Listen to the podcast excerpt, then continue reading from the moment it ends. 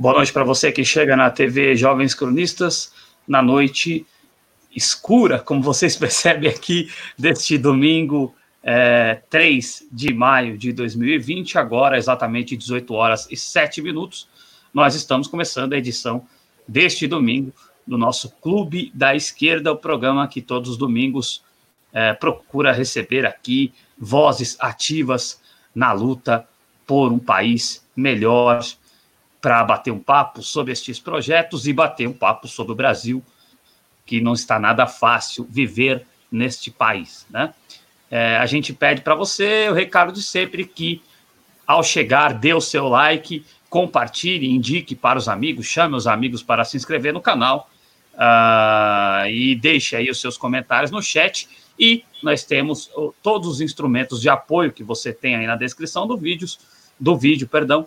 Hoje a gente está focando, o principal deles é o clube de membros, que está aí ao lado do botão de você se inscrever. Se você colaborar conosco no nosso clube de membros, é uma maneira de você manter este projeto vivo, você manter este projeto no ar. Eu vou chamar para a conversa o Cláudio Porto, que vai apresentar o nosso convidado de hoje. Olá, Boa noite para você, meu amigo Cláudio Porto. Olá, Adriano. Olá, Alcador, Alcadu. Olá, o nosso Boa espectador noite. e a nossa espectadora. Bom, hoje, como já disse aqui, estamos com o Cadu Dapes, que é redator do Voz Operária do Rio de Janeiro. O Voz Operária ele vai explicar melhor, vai contar aí a dinâmica, vai contar um pouco da história. O Voz Operária é um jornal né, que trabalha e que realiza publicações dentro do contexto de imprensa popular. É, e isso é muito importante. São veículos como nosso, parecidos com o nosso, né? É um veículo parecido conosco, com o nosso aqui, um veículo é, aí que também né, denuncia, que expõe né, o que tem acontecido no Brasil nos últimos anos, principalmente. Então, Cadu, seja bem-vindo à TV Jovens Cronistas. Conte para a gente um pouquinho aí do Voz Operária do Rio de Janeiro, se apresente ao nosso público também. Boa noite. Primeiramente, agradecer pelo convite, né? É, é, um prazer estar aqui. Espero que a gente possa continuar trocando né, futuramente nas nossas mídias. É, primeiramente, fazer um breve histórico do jornal Voz Operária. É um jornal histórico do, é, que era ligado ao Partido Comunista Brasileiro. Né? Ele foi lançado aí no final da década de 40, início da década de 50. É, ele durou alguns anos, teve interrupções, principalmente durante a ditadura militar, né? É, porém, ali na década de 70, final da década de 60 e década de 70, ele volta a ser publicado.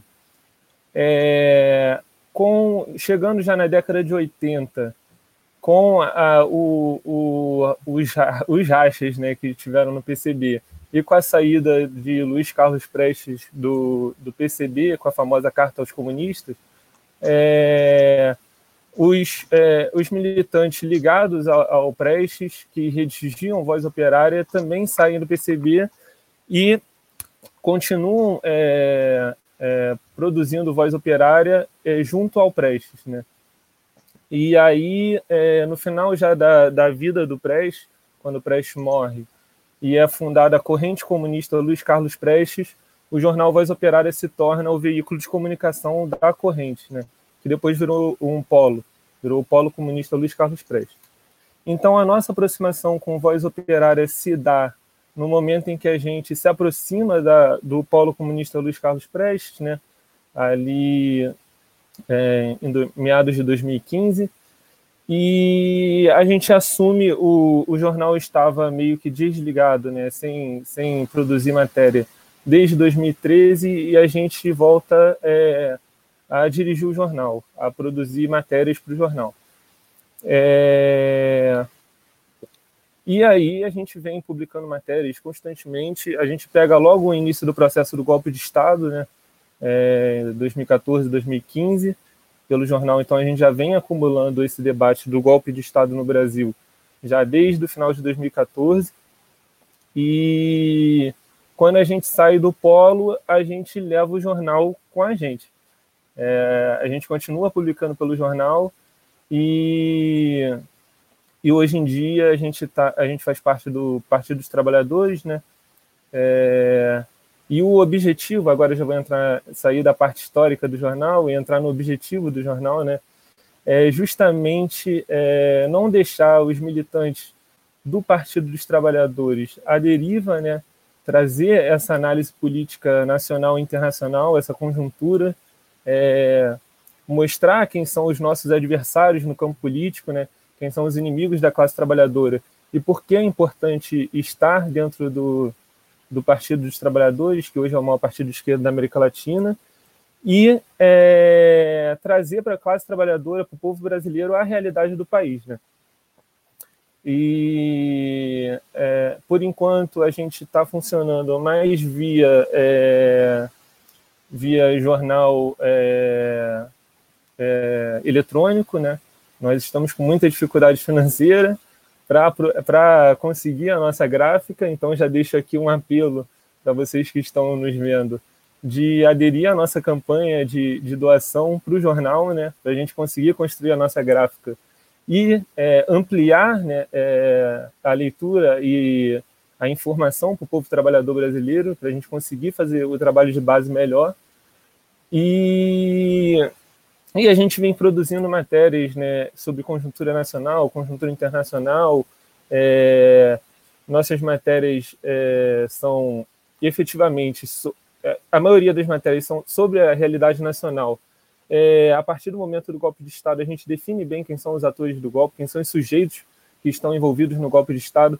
A gente define bem qual é o plano do imperialismo norte-americano é, de hegemonia mundial. Né? Então, a gente consegue trazer à tona é, esse cenário internacional e ligar esse cenário internacional é, junto ao cenário nacional né, a gente consegue fazer essa, essa análise da totalidade mundial, da conjuntura mundial, e, e o jornal vem sendo importante, né, vem sendo importante tanto para tanto para as pessoas próximas que acompanham o jornal, quanto para nós mesmos enquanto, enquanto redatores e militantes. Né?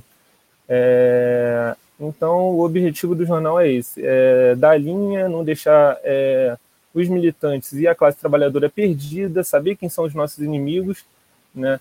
É, saber qual é o, o, interesse real do imperialismo norte-americano, principalmente agora na América Latina, que vem se tornando é, a, primeira, a primeira da lista, né? depois do recuo no Oriente Médio. A América Latina está na, tá na, tá na hora, está na vez né? do, do, do imperialismo norte-americano. A gente vai vendo isso né? com os ataques, com os golpes de Estado, é, com os ataques aos governos progressistas que ainda restam aqui. Então, é, essa é a importância fundamental do jornal.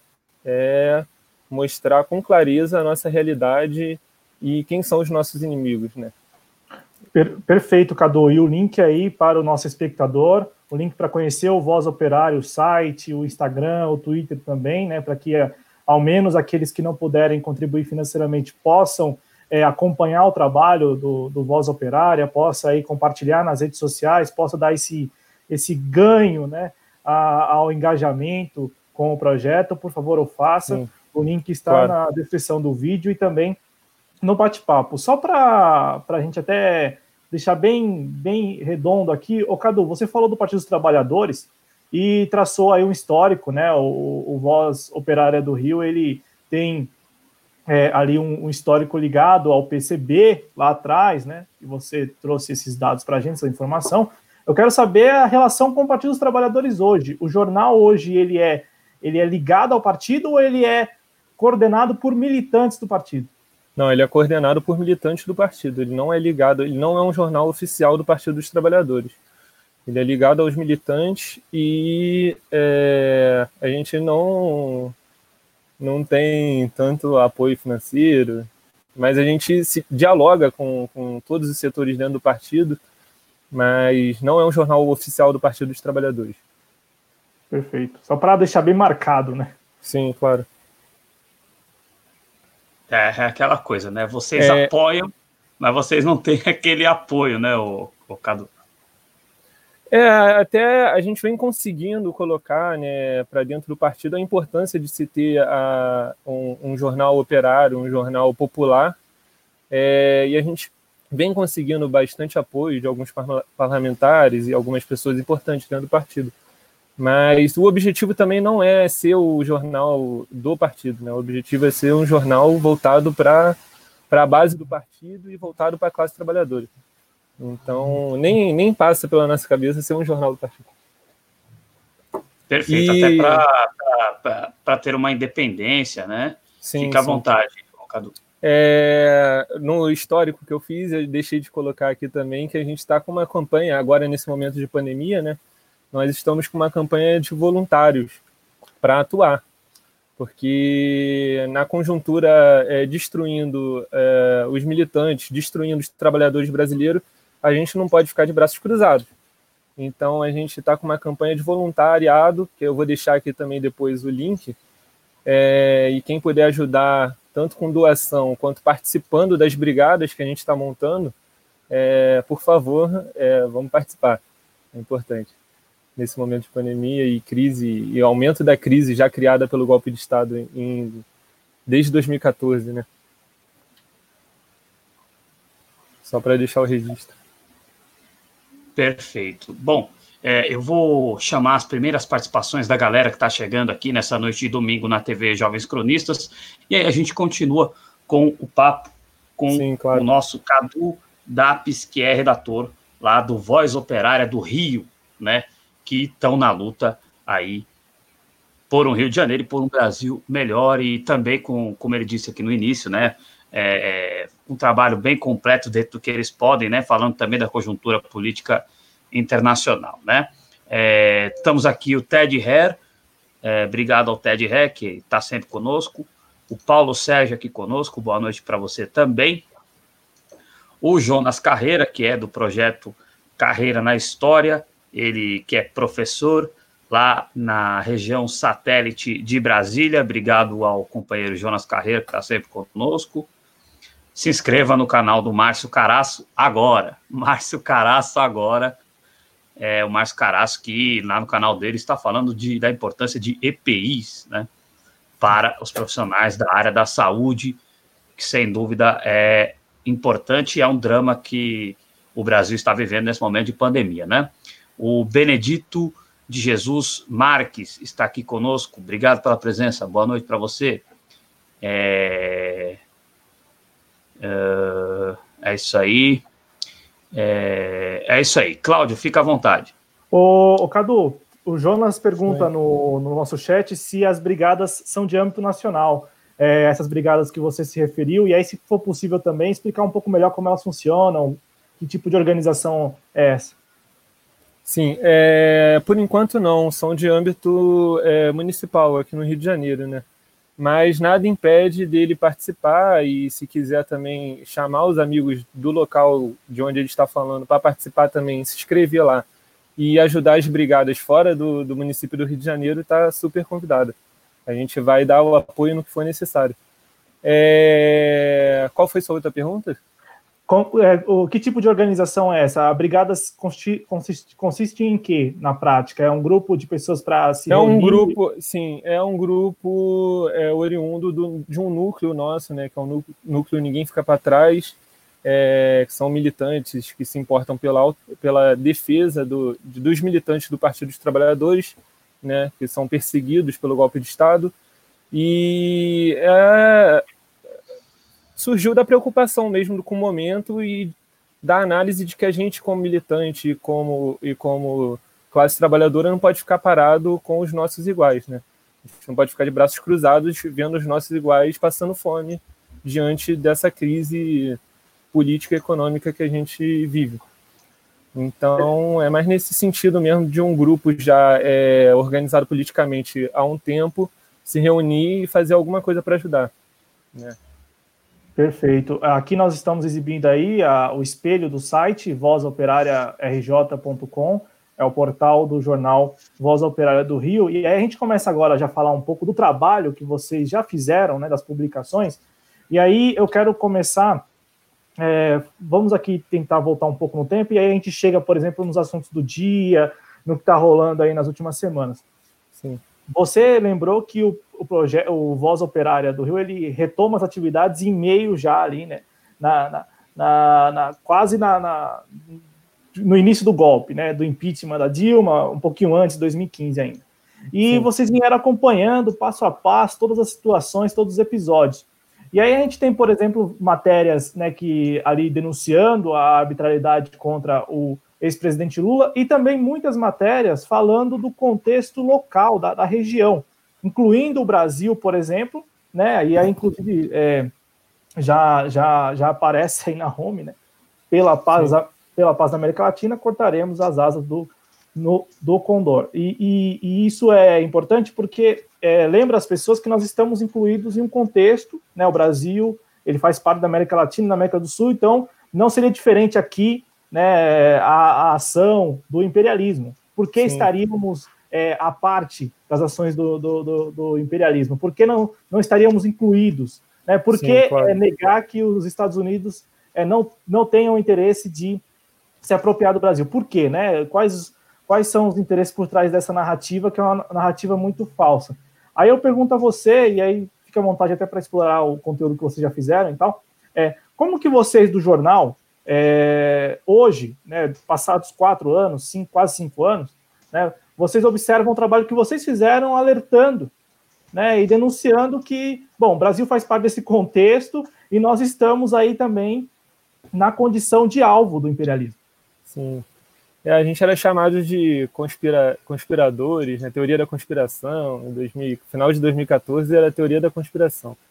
É, então, quando em 2014 é, parte da esquerda brasileira é, se abdicou ou é, simplesmente apoiou é, a direita, o, o seu Aécio Neves, né, se abdicando, lembrar que alguns partidos é, é, colocaram para os seus militantes voto nulo, né, esses partidos ignoram que existe uma disputa né, entre um bloco nacionalista é, anti-imperialista e de integração do nosso continente, de integração com os países em desenvolvimento, né?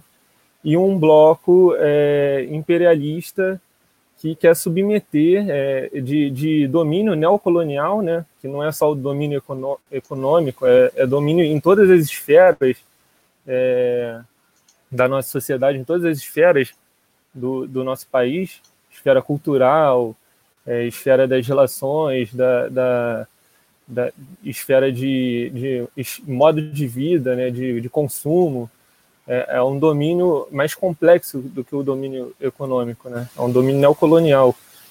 Então, é, é, impossível você fazer uma análise, como algumas organizações fazem hoje em dia, né, de apoiar um governo popular na Bolívia, apoiar um governo popular em Cuba e na Venezuela, e é, se colocar como oposição a um governo popular, né, com, com, com as suas características e com seus problemas é, internos aqui no Brasil, como se aqui fosse uma coisa separada da, do nosso continente, né? É, o que essas organizações não conseguem ver é que cada país tem a, a sua conjuntura e as suas especificidades, né? Cada país tem é, a sua formação econômica, a sua formação é, a partir da colonização, a sua formação de leis, né, de, de constitucional, é, você você ignora completamente a formação é, do povo desses países, você tem uma, uma, uma, uma formação completamente mais voltada a, aos povos é, que foram é, dizimados aqui no Brasil, você tem essa formação na Bolívia, no Peru, né, no Chile. Então é uma formação completamente diferente da nossa. E é por, por causa dessa falta de análise, né, de, de análise concreta, que você tem essas organizações é, é, desconectando é, a, a, o, o ataque do imperialismo no Brasil dos outros países na América Latina e do Oriente Médio também. Então, é, na nossa visão, é impossível você se colocar defendendo a Revolução Bolivariana, né, o governo nacionalista popular e revolucionário do Maduro, e não defender, ao mesmo tempo, é, por mais que tenha tido suas contradições, o governo petista aqui no Brasil. Porque esses governos fazem parte de um momento histórico bem específico de, de luta contra o neoliberalismo, luta contra a dominação colonial, e, e é aquilo, né? O quintal do vizinho está sempre mais a grama do vizinho é sempre mais verde, né? É, você não lida com as contradições dentro do seu país e não consegue é, se posicionar, mas no país é, vizinho você consegue se posicionar. Isso para a gente é, é, é, até difícil de entender, né? É, então você tem aqui é, o imperialismo voltando seu, suas garras para a América Latina, é, desde o momento que é, as revoluções coloridas na, no Oriente Médio e na Ásia. Agora você tem alguma movimentação na China também para desestabilizar o governo, mas no Oriente Médio é, já já deu o que tinha que dar, ou então os países conseguiram se recuperar, né? A Síria, o caso da Síria é emblemático, e você tem é, o imperialismo voltando suas garras para o nosso continente. Né? Não à toa a gente teve ano passado o golpe no Evo Morales, é, você já tem antes do, da, do golpe na Dilma o golpe no Paraguai, o golpe em Honduras. Então, é, não faz sentido é, hoje em dia você defender um governo popular em algum lugar da América Latina e não olhar para o nosso processo histórico aqui de luta contra o neoliberalismo e luta por, por soberania e não enxergar isso aqui, não enxergar uma luta é, por soberania no Brasil, né? É, e a gente fala muito também nas nossas matérias da composição do, dos partidos de esquerda aqui no Brasil, né? é, são partidos formados por militantes pequenos burgueses, né, em sua maioria. A gente tem é, uma esquerda muito acadêmica, né? Então, que não conseguem é, uma esquerda que não consegue se colocar ou pelo menos enxergar é, a perspectiva popular né, de, de, de avanços é, que a gente teve nesse, nesses últimos 13, 14 anos de governo petista. É, são, são partidos que eles ficam muito presos na, na, na teoria na teoria é, marxista, só que eles não conseguem trazer esse ao marxismo é, euro, europeu, né, que a gente diz, eles não conseguem trazer a análise é, materialista, materialista histórica dialética para o nosso contexto histórico. Né? É, não consegue fazer essa análise concreta da realidade aqui na, na, na nossa formação como sociedade, como povo. Então, traz uma análise totalmente é, europeia para a realidade brasileira, que é completamente diferente. Né? A gente tem que lembrar que é, nós defendemos um, um programa democrático popular é, para avançar em duas coisas que são essenciais para se pensar numa revolução brasileira, né? para se pensar num avanço rumo ao socialismo, que é você acabar com a estrutura latifundiária do, do, do nosso país e, e colocar é, a construção dessa alternativa é, pelo controle popular, né, através do, do controle é, do povo e não das instituições burguesas, e como hoje em dia comandam o país, como a cúpula, quem está comandando o nosso país hoje em dia é a cúpula do exército né, e as instituições burguesas. É, então, para você avançar, você tem que defender o programa democrático popular. E, e um erro da esquerda pequeno burguesa hoje em dia é atacar esse programa democrático popular, só que ele não foi colocado em sua totalidade, né? Ele não foi colocado, a gente não teve as reformas de base, a gente não teve é, tudo que está pautado por esse programa, então não tem como você atacar esse programa. E, ao mesmo tempo, como não tem como você desmerecer todos os avanços que a gente teve durante esses 13, 14 anos, por mais que tenham tido contradições, que é, é inerente a qualquer processo é, político em qualquer país, né? Enfim, é, a gente vê por aí, né? A formação da esquerda, que é uma esquerda é, europeia e pequeno-burguesa, não conseguindo enxergar a realidade do país e criticando algo que ainda não foi posto no país. É, sendo que a gente não tem é, correlação de forças suficiente para é, pautar um programa como eles pautam é, a partir de países centrais do capitalismo, né, é, de revolução. A gente não tem uma correlação de forças é, favorável. Né? Lembrar que o, há pouco tempo a gente teve na Bolívia o golpe no Evo Morales, é, que tinha uma força popular muito grande na sociedade boliviana, e mesmo assim não adianta você botar povo na rua contra canhão e míssil, né? É, foi uma, uma foi uma defesa da, do processo da Bolívia que foi esmagado pelos militares.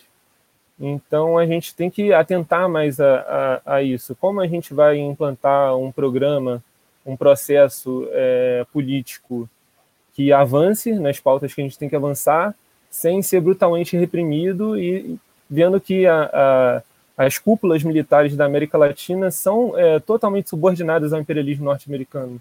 Então, isso é uma questão que a gente tem que debater mais para é, conseguir ver o que, que a gente pode fazer de, de um programa concreto para a sociedade brasileira é, não ficar submetida ao imperialismo norte-americano, né? a dominação econômica e a dominação neocolonial norte-americana. Enfim, acho que é isso por aí. É, ô Cadu, você deu um gancho espetacular aqui no final, que eu tenho certeza que ou eu ou o Claudio vamos explorar mais para frente, mas você antes tinha dado uh, dois ganchos bons, né? Um linka aqui com o que o Jonas Carreira está falando. Antes disso, vou mandar um abraço aqui para o Michel, que está conosco no Twitter. Obrigado ao Michel, que não é o Temer, mas é o Michel. Um abraço para o Michel. Importante. Mandar um abraço para o Moacir Surdo, que é lá de Santa Catarina. Deve sofrer a beça lá em Santa Catarina, não é fácil. Tenho amigos lá e não, como diz a, a Kátia, né? Não está sendo fácil lá para o pessoal de Santa Catarina, né? O, o Daniel, o Daniel Faleiros, que é o Barba Dialética, está aqui também. Se inscreva no canal Barba Dialética, que está chegando aos mil inscritos. Eles têm uma audiência boa. Se eles chegarem aos mil inscritos, com certeza eles vão conseguir é, monetizar, né? Porque muito provavelmente eles têm horas assistidas suficientes para monetizar. Então, faça o Barba Dialética chegar aos mil inscritos. Falta pouco, falta pouco. Ajude aí o Daniel Faleiros e os amigos dele que fazem discussões malucas, mas muito legais nas noites aí, nas noitadas deles, tá? É, bom, tem uma coisa aqui que o Jonas Carreira falou, ele fala do PSTU. E eu estava assistindo, se eu não estiver equivocado, foi no sábado ou no domingo passado, uma live do Zé Maria, né? Que é um cara que Sim. eu respeito pra caramba no PSTU e, e, e, que eu acho que é um dos que, que não está muito na onda do anarcossocialismo, né? Porque, infelizmente, o PSTU pendeu para esse lado do anarcossocialismo. E do mesmo jeito que o anarcocapitalismo. É que o anarcocapitalismo é ainda mais. O anarcocapitalismo ele é imbecil, né? Porque são duas coisas que não têm nenhuma coligação. Mas o anarcossocialismo também é inviável, né? Agora, eu acho que o Zé Maria é uma liderança das antigas do PSTU que meio que conversa com os anseios da classe trabalhadora, mas ele também bate pesado no Partido dos Trabalhadores, né? E então tem esse lado do PSTU, você que vem de um projeto que oriunda do PCB, sabe como é uma raiz mais, vamos dizer assim, mais radical, mais núcleo duro de esquerda. Uh, tem esse lado mais radical do PSTU, e tem também aquilo que você citou, é, Cadu, que é aquela esquerda que resolveu colocar como se o PT fosse o Bolsonaro às avessas, como se o PT fosse raiz de corrupção, sendo que precisaram inventar imóveis para condenar e para retirar do processo eleitoral o presidente Luiz Inácio Lula da Silva. Então, é, eu queria saber de você, Cadu, como que você vê esse lado mais Zé Maria que eu entendo o lado Zé Maria, porque eu também me decepcionei com algumas das alianças que o Partido dos Trabalhadores fez sob o pretexto de governabilidade, mas foram esses partidos, esses entes políticos que traíram o Partido dos Trabalhadores num primeiro momento, uh, fazendo com que vários entes do partido e grandes entes como Zé Dirceu e Zé Genuíno fossem presos e posteriormente com trabalhando pela deposição da Dilma Rousseff, né? Então tem esse lado que o Zé Maria critica, que é o das alianças e o fato dos banqueiros terem lucrado muito no governo do Partido dos Trabalhadores. Como que você vê esse lado e como que você vê também o lado das, das Marinas Silvas e dos Ciro Gomes, que preferiram se descolar da imagem do Partido dos Trabalhadores. Como que você vê esses dois lados da oposição de esquerda ao PT, Cadu? Tá, vamos lá. Primeiro que é difícil considerar Marina Silva e Ciro Gomes oposição de esquerda. Aliás, é, é, só, só, só para te dar uma parte sobre isso, eu tenho um problema sério com o ambientalista. Eu, eu adoro, eu sou, em, em, alguma medida, eu ajudo o Greenpeace, eu sou um ambientalista, mas é, eu fico bravo que o ambientalista ele quer achar que o cara que destrói o meio ambiente vai fazer acordo com ele. Entendeu? Eu tenho a minha dificuldade com o ambientalista é essa. Pode prosseguir, Cadu. Então, vamos lá. É... O Ciro Gomes, na época do golpe contra a Dilma, ele falou que a Dilma tomou um golpe porque ela não sabia dialogar, né? Então, é, é até difícil. É... Aí ele fala que a Dilma não sabia dialogar com os políticos, porque ela era um poste colocado pelo Lula. Aí, depois do golpe, ele vem falar que é... o problema do PT é que ele se aliou a políticos corruptos. Então, ou ela não sabia dialogar com esses políticos, ou é, o problema é que ela se aliou, um ou outro, não dá para ser os dois, né? É, e outra coisa, é, já trazendo mais para a conjuntura atual, é que você já vê setores da esquerda que sempre é, atacaram o PT por fazer uma suposta conciliação de classes, é, se unindo numa frente ampla contra o Bolsonaro, né? é, numa frente que tem Rodrigo Maia, que tem FHC, que tem PSDB, DEM, é, um monte de partido é, que é partido é, submisso ao interesse norte-americano aqui, né, ao interesse dos banqueiros, é, para derrubar um projeto neoliberal, que é o mesmo projeto que esses caras querem impor no país. Né? Então, como é que você vai fazer uma frente é, contra um projeto com o mesmo projeto. Isso que eu não entendo, né? É, sem considerar que quem governa o país não é o Bolsonaro, né? É, são os militares. É, são os militares é, junto com, com, com, com, o Império Norte-Americano. É, quanto ao que você falou da oposição de esquerda, né, da, dessa corrente mais revolucionária, foi aquilo que eu falei antes, né? É, não adianta você trazer um modelo de, de projeto revolucionário da Europa e tentar aplicar aqui que não vai dar certo.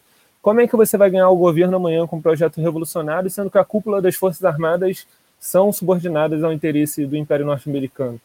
Né? É... Acho que não vai durar um dia o governo, não vai durar, vai durar horas. Né? Não vai nem assumir.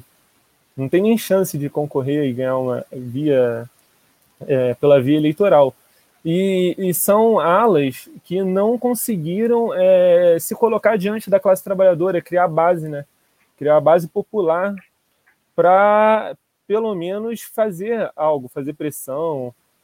É, é uma ala que vive atacando, é, passou esses anos todos de governo popular atacando é, as políticas do Partido dos Trabalhadores e não conseguiu formar uma base sólida para atuar em nenhum lugar a não ser no, nos sindicatos é, de profissão universitária, né?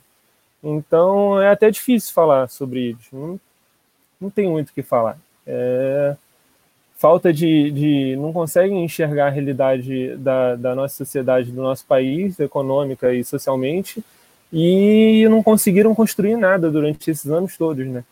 E agora é, teve um episódio é, depois do golpe que eu não vou citar aqui, mas um, um, um companheiro do PCB colocou que a culpa da, das reformas é, neoliberais era do povo, dos 54 milhões de pessoas que votaram na Dilma. Então, para você ver, é, esses caras não sabem falar, é, dialogar politicamente. Eles é, jogam junto com, com a direita golpista. Né? É, e comunista que se preze que venha falar de corrupção dentro do capitalismo, não, eu não, não levo muito a sério. Para mim, a corrupção ela é inerente ao capitalismo. Claro que a gente não defende a corrupção, mas é, é claro também que é, todo, é, todas essas operações contra a corrupção, supostamente seriam contra a corrupção, não são contra a corrupção. Né? É, no Brasil teve, a gente tem 500 anos de corrupção, de genocídio do povo e de roubo. Né? Só que quando você vê um partido que não é um partido da elite é, governando, expandindo é, sua indústria, sua construção, é, suas empresas para países é, da América Latina, países da África e da Ásia, é, isso causa um certo, um certo ódio do império, né? E como as instituições são subordinadas ao, à, burguesia, que é subordinada ao imperialismo norte-americano, é, você começa com, com, essa, com, essa suposta, com esse suposto combate à corrupção, que não é um combate à corrupção, né? É um combate a uma classe que está dirigindo é, a política do país, que não é a classe deles, que, é, que faz parte do. é filho da classe trabalhadora. E para isso, para o império e para a elite no Brasil, isso é, é, gera um ódio absurdo. E junto com os meios de comunicação de massa, né, o, a, a, imprensa burguesa, é, conseguiram colocar é, uma ideia de combate à corrupção em uma parte considerável da população brasileira. E mesmo assim, é, precisaram, no, em 2018, prender o candidato que tinha 40% dos votos, que ia ganhar no primeiro turno, para conseguir ganhar uma eleição depois de um golpe e depois de produzir uma crise que é, destruiu a economia nacional. Né? É, você vê é, em 2014, 2013 2014, o desemprego era de 4%, subindo para 12%, 13%. Né? Você tem não só o desemprego subindo, mas você hoje tem mais de 40 milhões de pessoas na informalidade. Agora, com a pandemia do coronavírus, nem mais na informalidade essas pessoas estão. Então, o povo está passando fome. E Mas a corrupção no Brasil acabou depois da Lava Jato, e o povo está passando mais fome. Então, que corrupção estranha essa, né? Que tinha pleno emprego antes e agora o povo está passando fome. Quando acaba a corrupção, o povo está passando fome. Então, é, é, essas coisas que a gente tenta levar para o povo brasileiro e por isso que a gente precisa da doação de vocês para conseguir fazer a nossa imprensa funcionar. Mas é difícil a gente competir com os grandes meios de comunicação, com a mídia burguesa, né, com a imprensa burguesa. É muito difícil. Enquanto é, 100 milhões de televisões estão ligadas no Jornal Nacional, a gente consegue pouca visualização em nossas páginas. Mas a gente, a gente vai lutando contra isso. É, não, é, bem, é bem difícil mesmo estabelecer a contranarrativa, né? estabelecer o que é a verdade é, ao final das contas. E você foi muito feliz, e aí aqui eu já emendo um, um assunto que é um assunto que é caro para vocês do Voz Operária, e também, de alguma forma, é cara para nós aqui da TV Jovens Cronistas do projeto, que é, é a articulação do imperialismo contra o Brasil. É isso, não é teoria, não é é, algo que não faz parte da realidade. Ao contrário, é, faz parte da nossa realidade há ao menos 10 anos aí. E, e aí, é, você trouxe para a gente, falou um pouco aí sobre quem de fato governa o Brasil. E é importante que as pessoas compreendam isso. Hoje nós temos a cúpula das Forças Armadas presidindo o Brasil de fato. O presidente Bolsonaro é lá o, o porta-voz desse grupo, né? Aqui no Brasil, e aí vamos aqui tratar de um assunto desse assunto que é caro para vocês e caro para nós. Aqui no Brasil, por exemplo, o espantalho foi a corrupção. O espantalho usado foi se combater a corrupção. No Brasil, é, todos os, os então políticos ligados ao Partido dos Trabalhadores, é importante que se frise isso, porque apesar do partido do PP ser o partido com mais é, relacionados na operação, a, o mesmo vale para o MDB, né, o antigo PMDB, que também tem lá um, um hall de, de, de políticos envolvidos, e, e, e, assim, com evidências e até provas é, que foram exibidas na televisão é, que foram transmitidas algumas é, em programas assim é, da tarde, noite, ou seja, em horário nobre. Né? Apesar disso, quem ainda hoje carrega ali né, o estigma de corrupto, de corrupta, são as figuras ligadas ao Partido dos Trabalhadores e o próprio partido. E claro que isso está dentro de uma campanha de criminalização do partido. Aqui no Brasil se usou a corrupção. Na América Latina, até porque você tem essa questão muito forte do estereótipo, eh, os Estados Unidos usam outro meio, que é o, o, o narcoterrorismo, né, ou o, o, narcotráfico. Né, porque para nós brasileiros, por exemplo, é, dentro dessa, dessa narrativa, dessa campanha em que nós não somos integrados ao resto da América Latina, nós temos os, os nossos vizinhos aqui, nós temos para nós que os nossos vizinhos são é, a, inimigos e são é, também inferiores, né? Nós somos superiores aos nossos vizinhos, né? Então nós observamos os paraguaios, os bolivianos, os colombianos, os venezuelanos, então, né? Nós sempre observamos eles, eu digo assim, a ideia que se transmite e eu acredito que boa parte da população tenha também essa impressão, né? Principalmente aqueles que não têm ali fácil acesso à notícia, à informação, a canais confiáveis, tem que, por exemplo, todos os latinos são inferiores, né? Quando não, tem lá, é, quando não acusam de serem aí os responsáveis pelo narcotráfico global, né? E aí, é, Cadu, eu jogo para você de volta, trazendo para nossa conversa aqui, por exemplo, a notícia que vocês lá repercutiram bastante no ano passado, que foi aquele episódio, que é um episódio muito mal explicado ainda, de um membro das Forças Armadas ter sido pego e preso, e depois, é, depois de pagar fiança, ele foi liberado na Espanha, dentro de um voo da FAB, né, ou seja, das Forças Aéreas Brasileiras, da Força Aérea Brasileira, durante um, um uma, em meio a uma comitiva presidencial com 39 quilos de cocaína. E aí nós temos aqui, com base no que nós apuramos, e nós temos que os Estados Unidos estão por trás da, do narcotráfico global. Eles são os mais interessados nisso. É, a boa parte da, da, da, droga que se produz no mundo é consumida nos Estados Unidos. Né? A boa parte mesmo, é, gira em torno de mais de 80%, por exemplo, da cocaína produzida na Colômbia é consumida é, lá nos Estados Unidos, por estadunidenses. Né? Então, assim, é, não, ninguém está aqui recriminando, não, não, é isso. A ideia aqui é só para a gente ter ideia, para a gente ter a noção de que os Estados Unidos estão por trás de tudo isso, e os Estados Unidos, eles são os principais e os mais interessados no, no comércio, né? Aí no transporte da droga, das drogas. Não, não só da droga, como da própria indústria armamentista, né?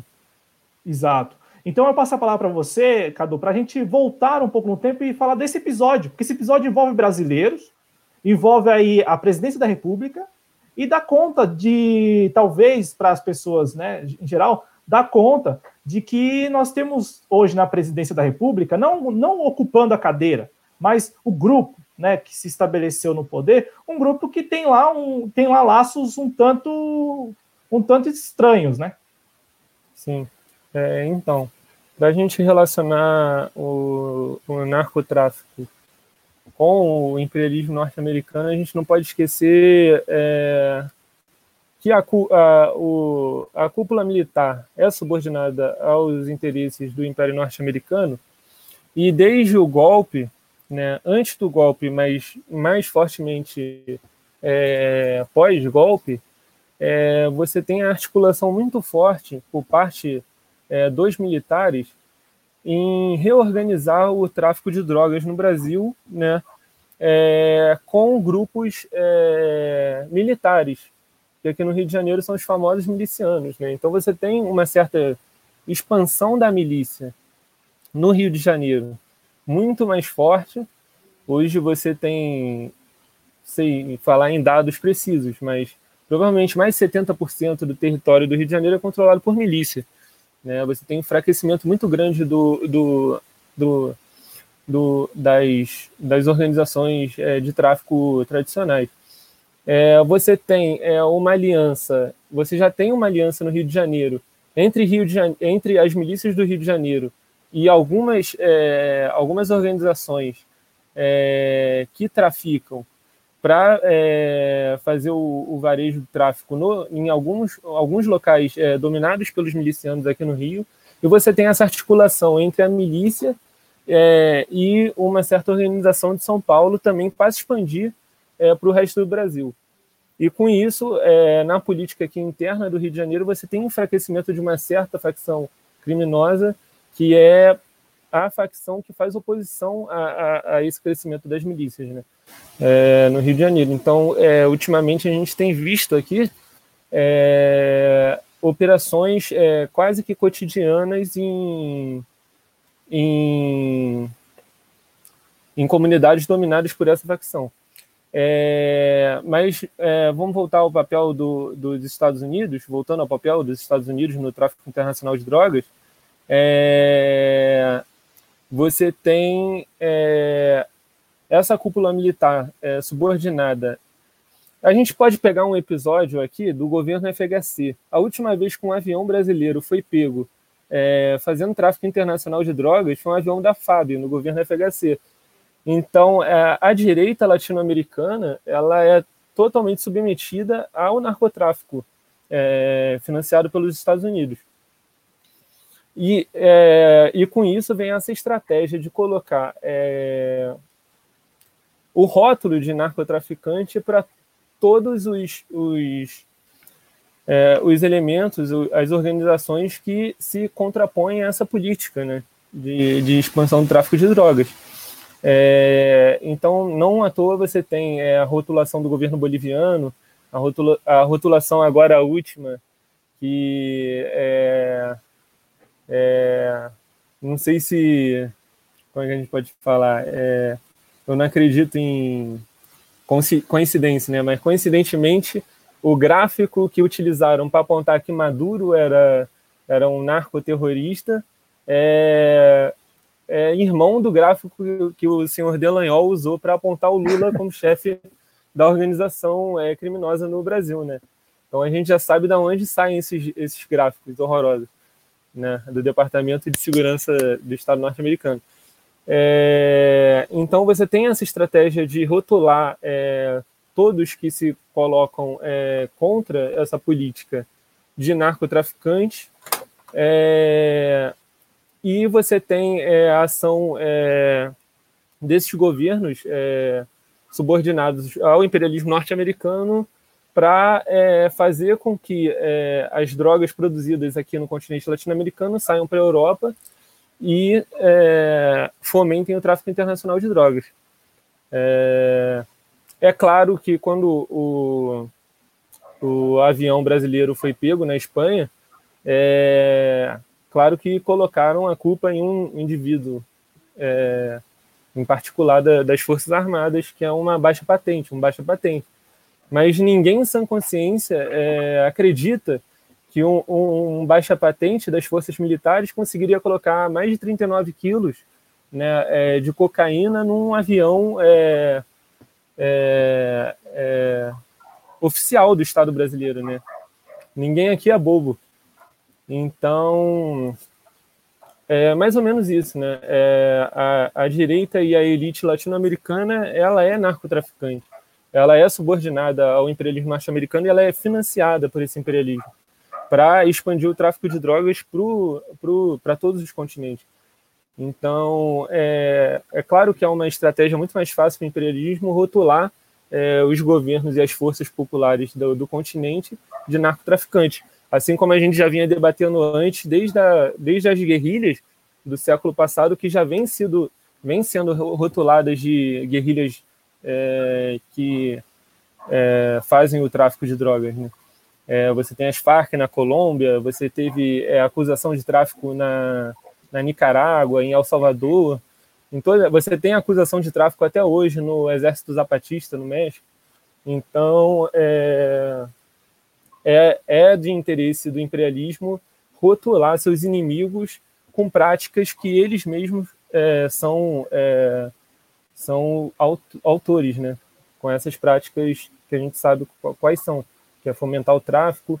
É, e como eu vinha falando também, a indústria armamentista do, norte-americana, que é, que é praticamente a maior, a maior indústria de fomento do PIB norte-americano, do Produto Interno Bruto norte-americano, também ganha com isso, né? Lembrar que o tráfico de drogas leva é, leva a, a guerra ao tráfico também, então você consegue expandir mais a, a essa, essa indústria e essa venda de armas para outros países também. Então, não tem como separar essas coisas, né? Você não tem como separar nem a, a, a direita latino-americana e a burguesia latino-americana é, do imperialismo norte-americano, do narcotráfico e nem da indústria armamentista, né?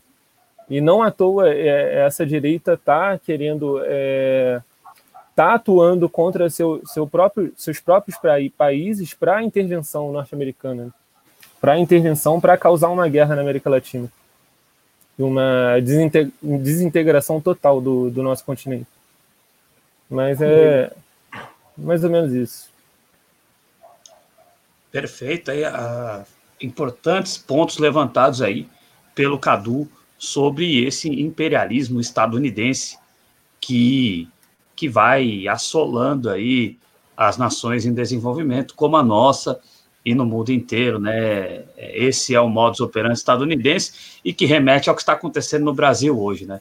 É, o que, que remete ao que acontece com a direita. Eles atribuem aos outros, inclusive naquilo de corrupção que a gente estava falando, eles atribuem aos adversários as práticas que são deles, né? A gente continua conversando a seguir com o Cadu que é do Voz Operária do Rio, tá certo? Antes disso, eu vou chamar mais participações aqui de quem está conosco.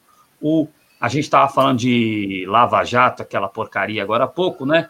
Então, o Guerren, o, aliás, o Gurren Giru está conosco aqui, é, pedindo fim de Lava Jato, já era essa porcaria, né? E abaixo ao regime do Gabinete de Segurança Institucional. Abraço para o Gurren Giru. Gurren Giru. É, deve ser nome de algum anime, né? é isso aí, Gurren Giru, legal.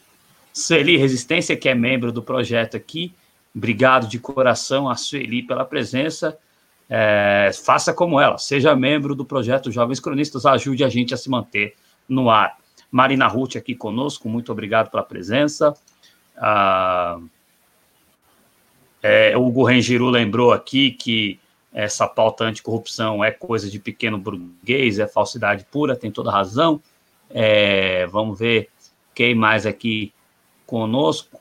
O Luan Medeiros aqui também falando que a gente estava falando de Lava Jato, né? Que ela destruiu as empresas brasileiras e promoveu o neocolonialismo estadunidense. É bem por aí, né? Destrói o, o nosso capital para que o capital dominante prevaleça sobre o nosso. É bem por aí. É, o, o Vitor Hugo passou uma tremenda vergonha ontem na Globo News.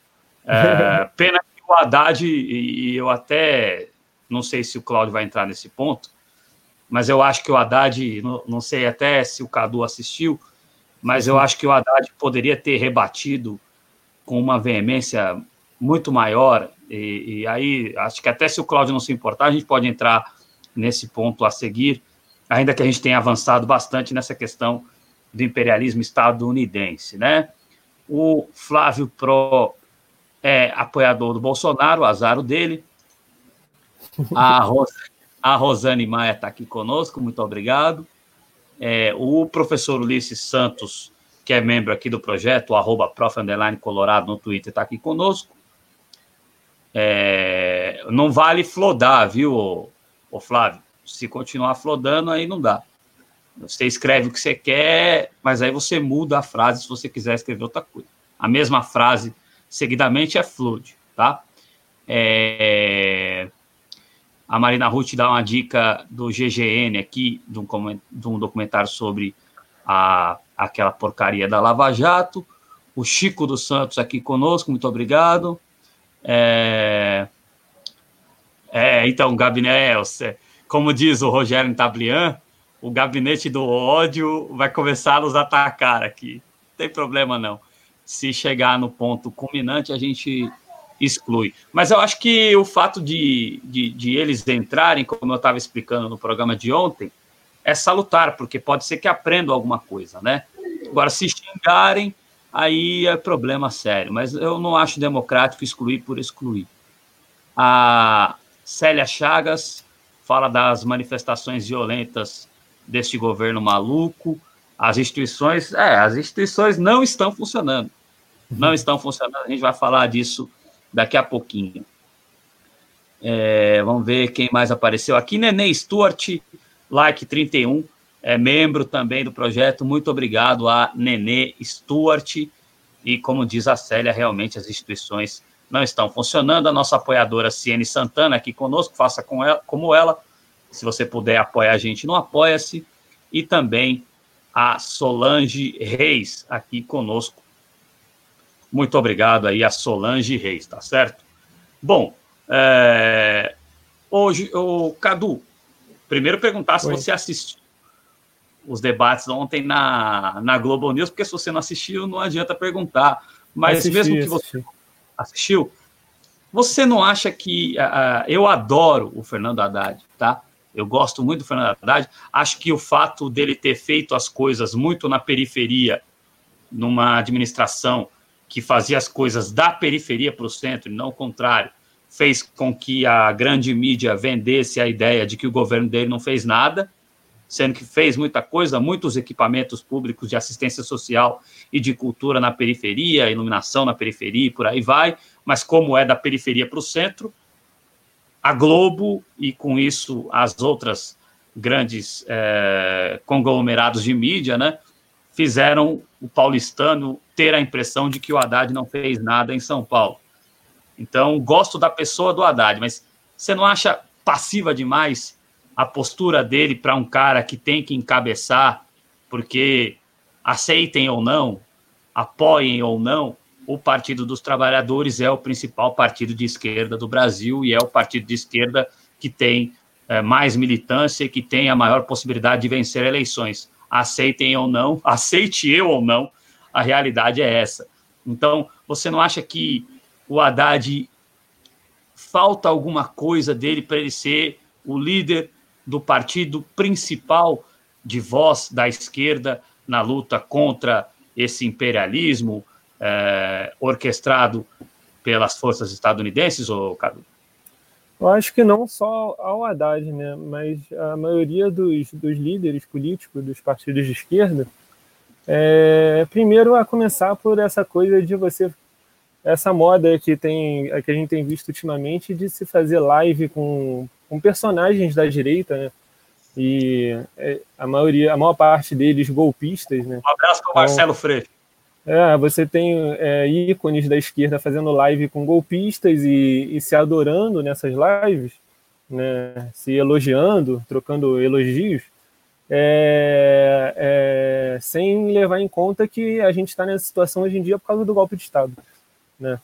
É, então eu não vejo muito sentido em você ir no maior meio de comunicação é, para ficar debatendo é, apaziguadamente, né? Com, ainda mais com aquele coronel fascistinha que estava lá, né? Na, no, no debate com o Haddad.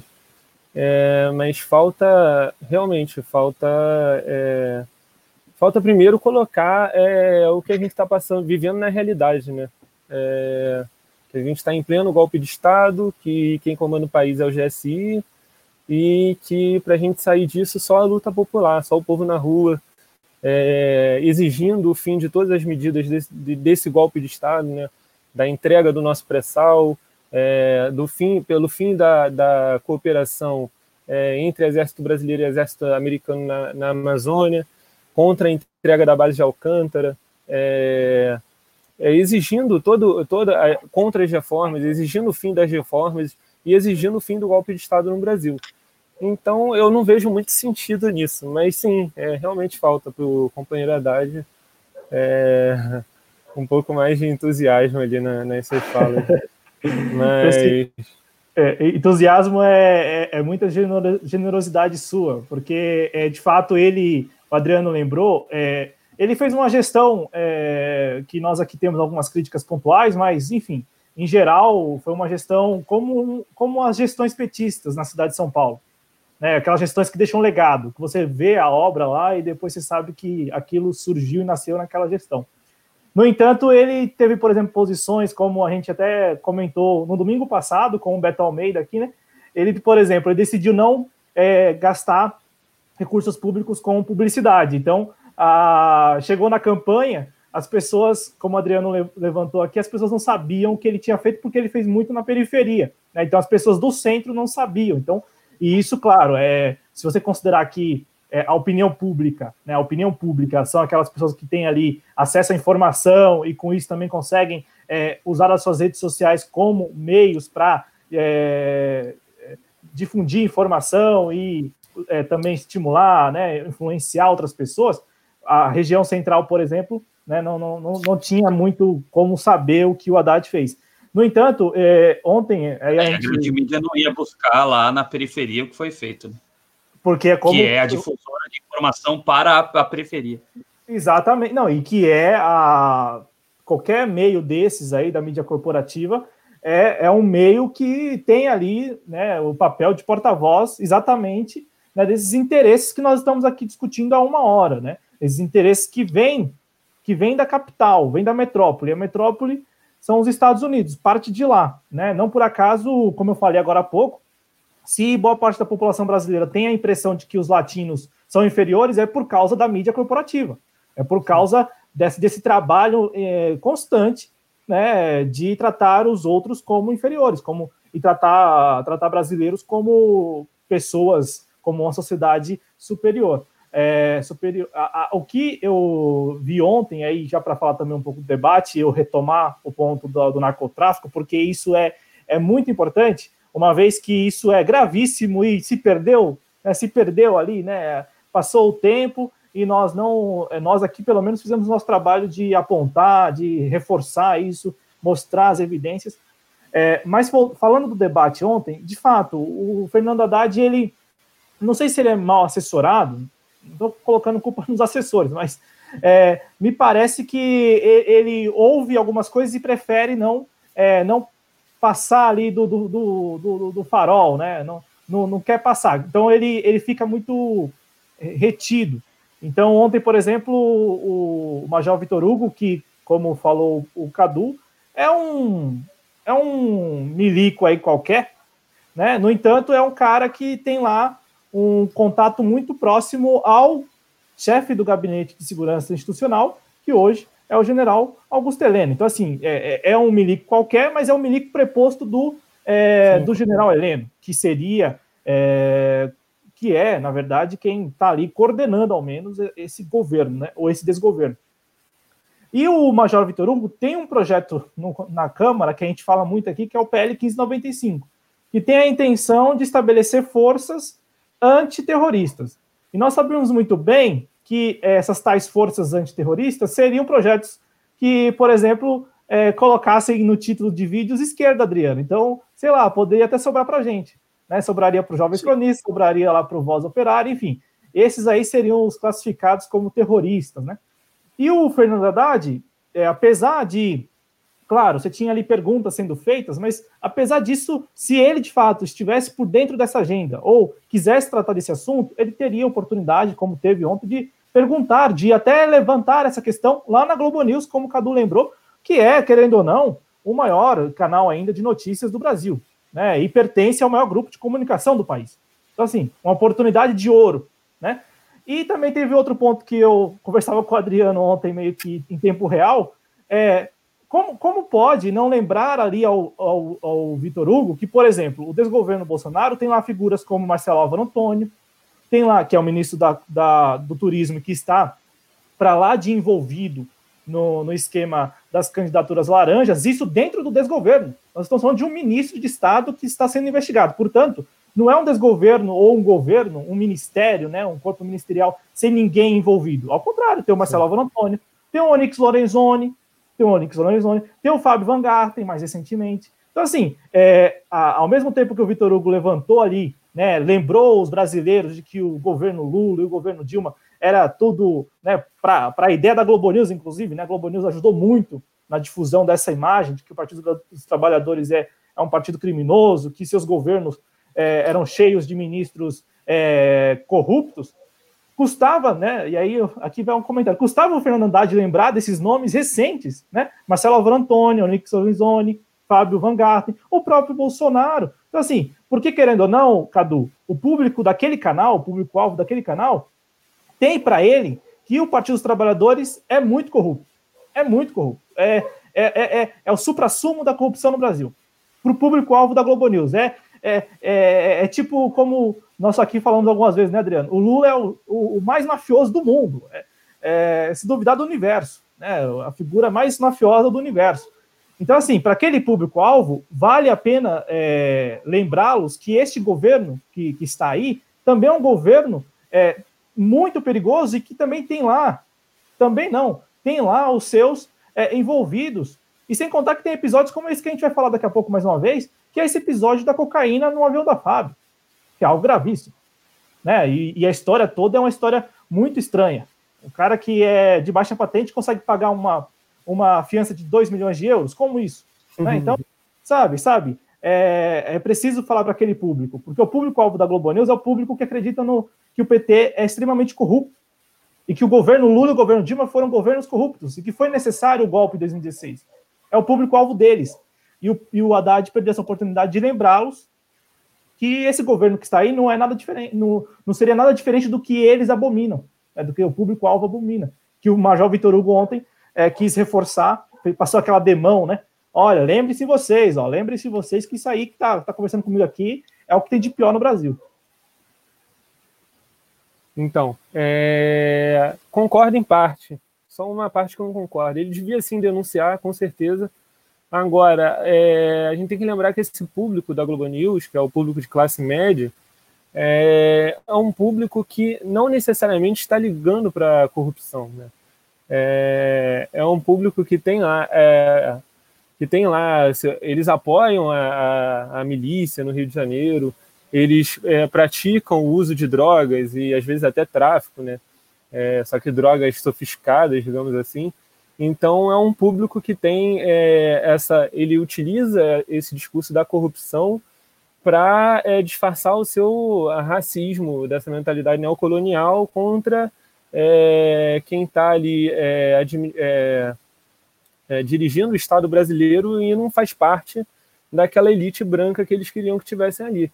Então, é, sim, ele devia é, denunciar, ele devia ter aproveitado, já que estava ali, né, que eu nem concordo dele estar ali, se ainda fosse na Globo para denunciar para a maior parte da população brasileira, ainda ia, né? Mas está ali falando diretamente para a classe média, coxinha, não dá é, eu não, não, vejo sentido. Mas já que ele estava, ele devia sim ter denunciado e ter feito todas essas denúncias, né? Só que aí já é problema da Haddad, né? É, não, eu nem acredito é. que ele seja mal assessorado, eu acredito que isso é, é, do, do da jeito que ele ser, de se apaziguar as coisas, né? De tentar fazer um diálogo dessa crença de que a gente vai construir é, uma, uma unidade com essa direita golpista para derrubar o golpe de para derrubar o golpe não, para derrubar esse governo. Sentido, é, acho é. que ele eu acho que é muito da eu acho que ele é mais na linha um pouco do Eduardo Suplicy, sabe, da coisa meio elegante de, de não querer o confronto. Mas tem hora que você precisa do confronto. Eu acho que o Haddad nem acredita em conciliação com essa gente. Eu já vi ele fazer Claro que com a, a voz macia, as palavras macias dele, mas eu já vi ele falar de um jeito mais duro em relação ao bolsonarismo, por exemplo.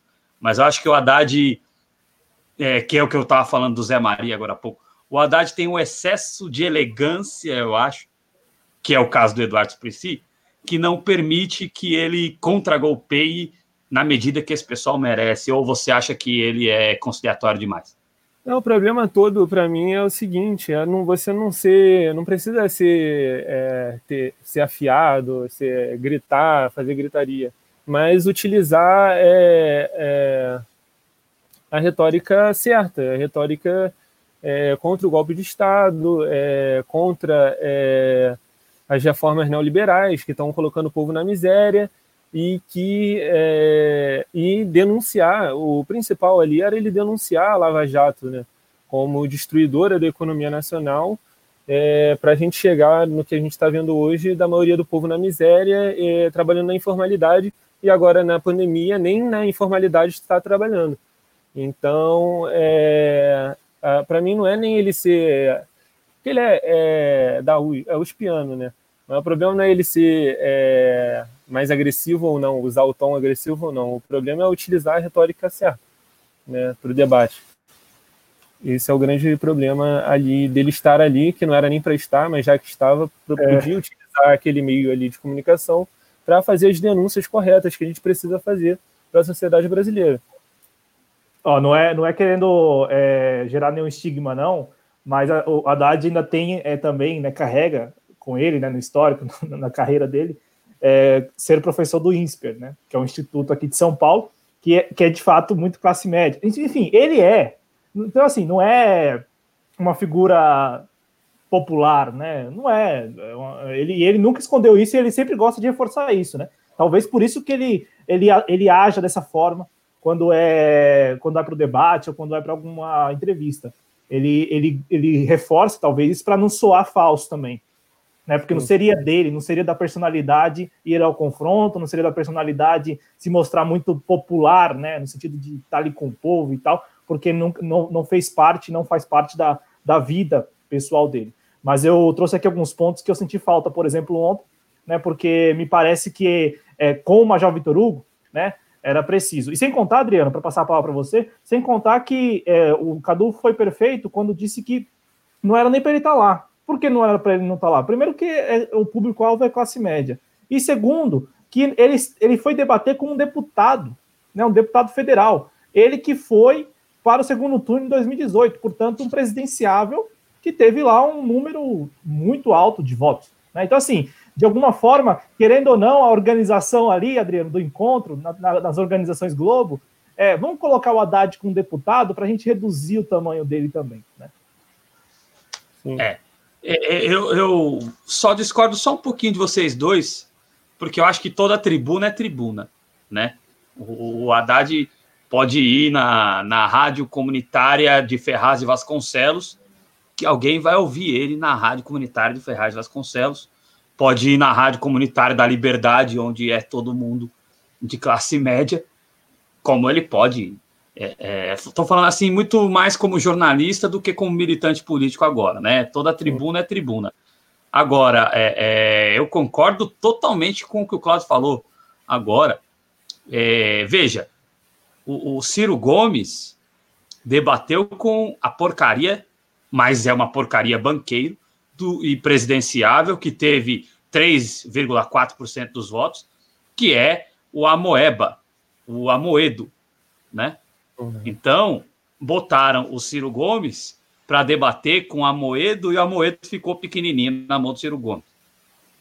Aí, poxa, botasse o Haddad para debater com a Moedo ou com outro presidenciável, sei lá, chamasse o Daciolo, chamasse o Emael, chamasse a Marina Silva, ia ser. E o Haddad ia ficar tentando trazer a Marina para o lado dele, né? Porque o Haddad, se, se alguém foi de, de esquerda algum dia, o Haddad tenta trazer para o lado.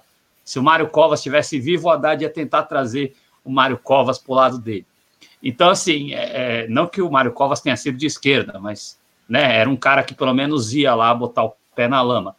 Então o que acontece é o seguinte: é, é, realmente foi um reducionismo tremendo em relação ao Haddad.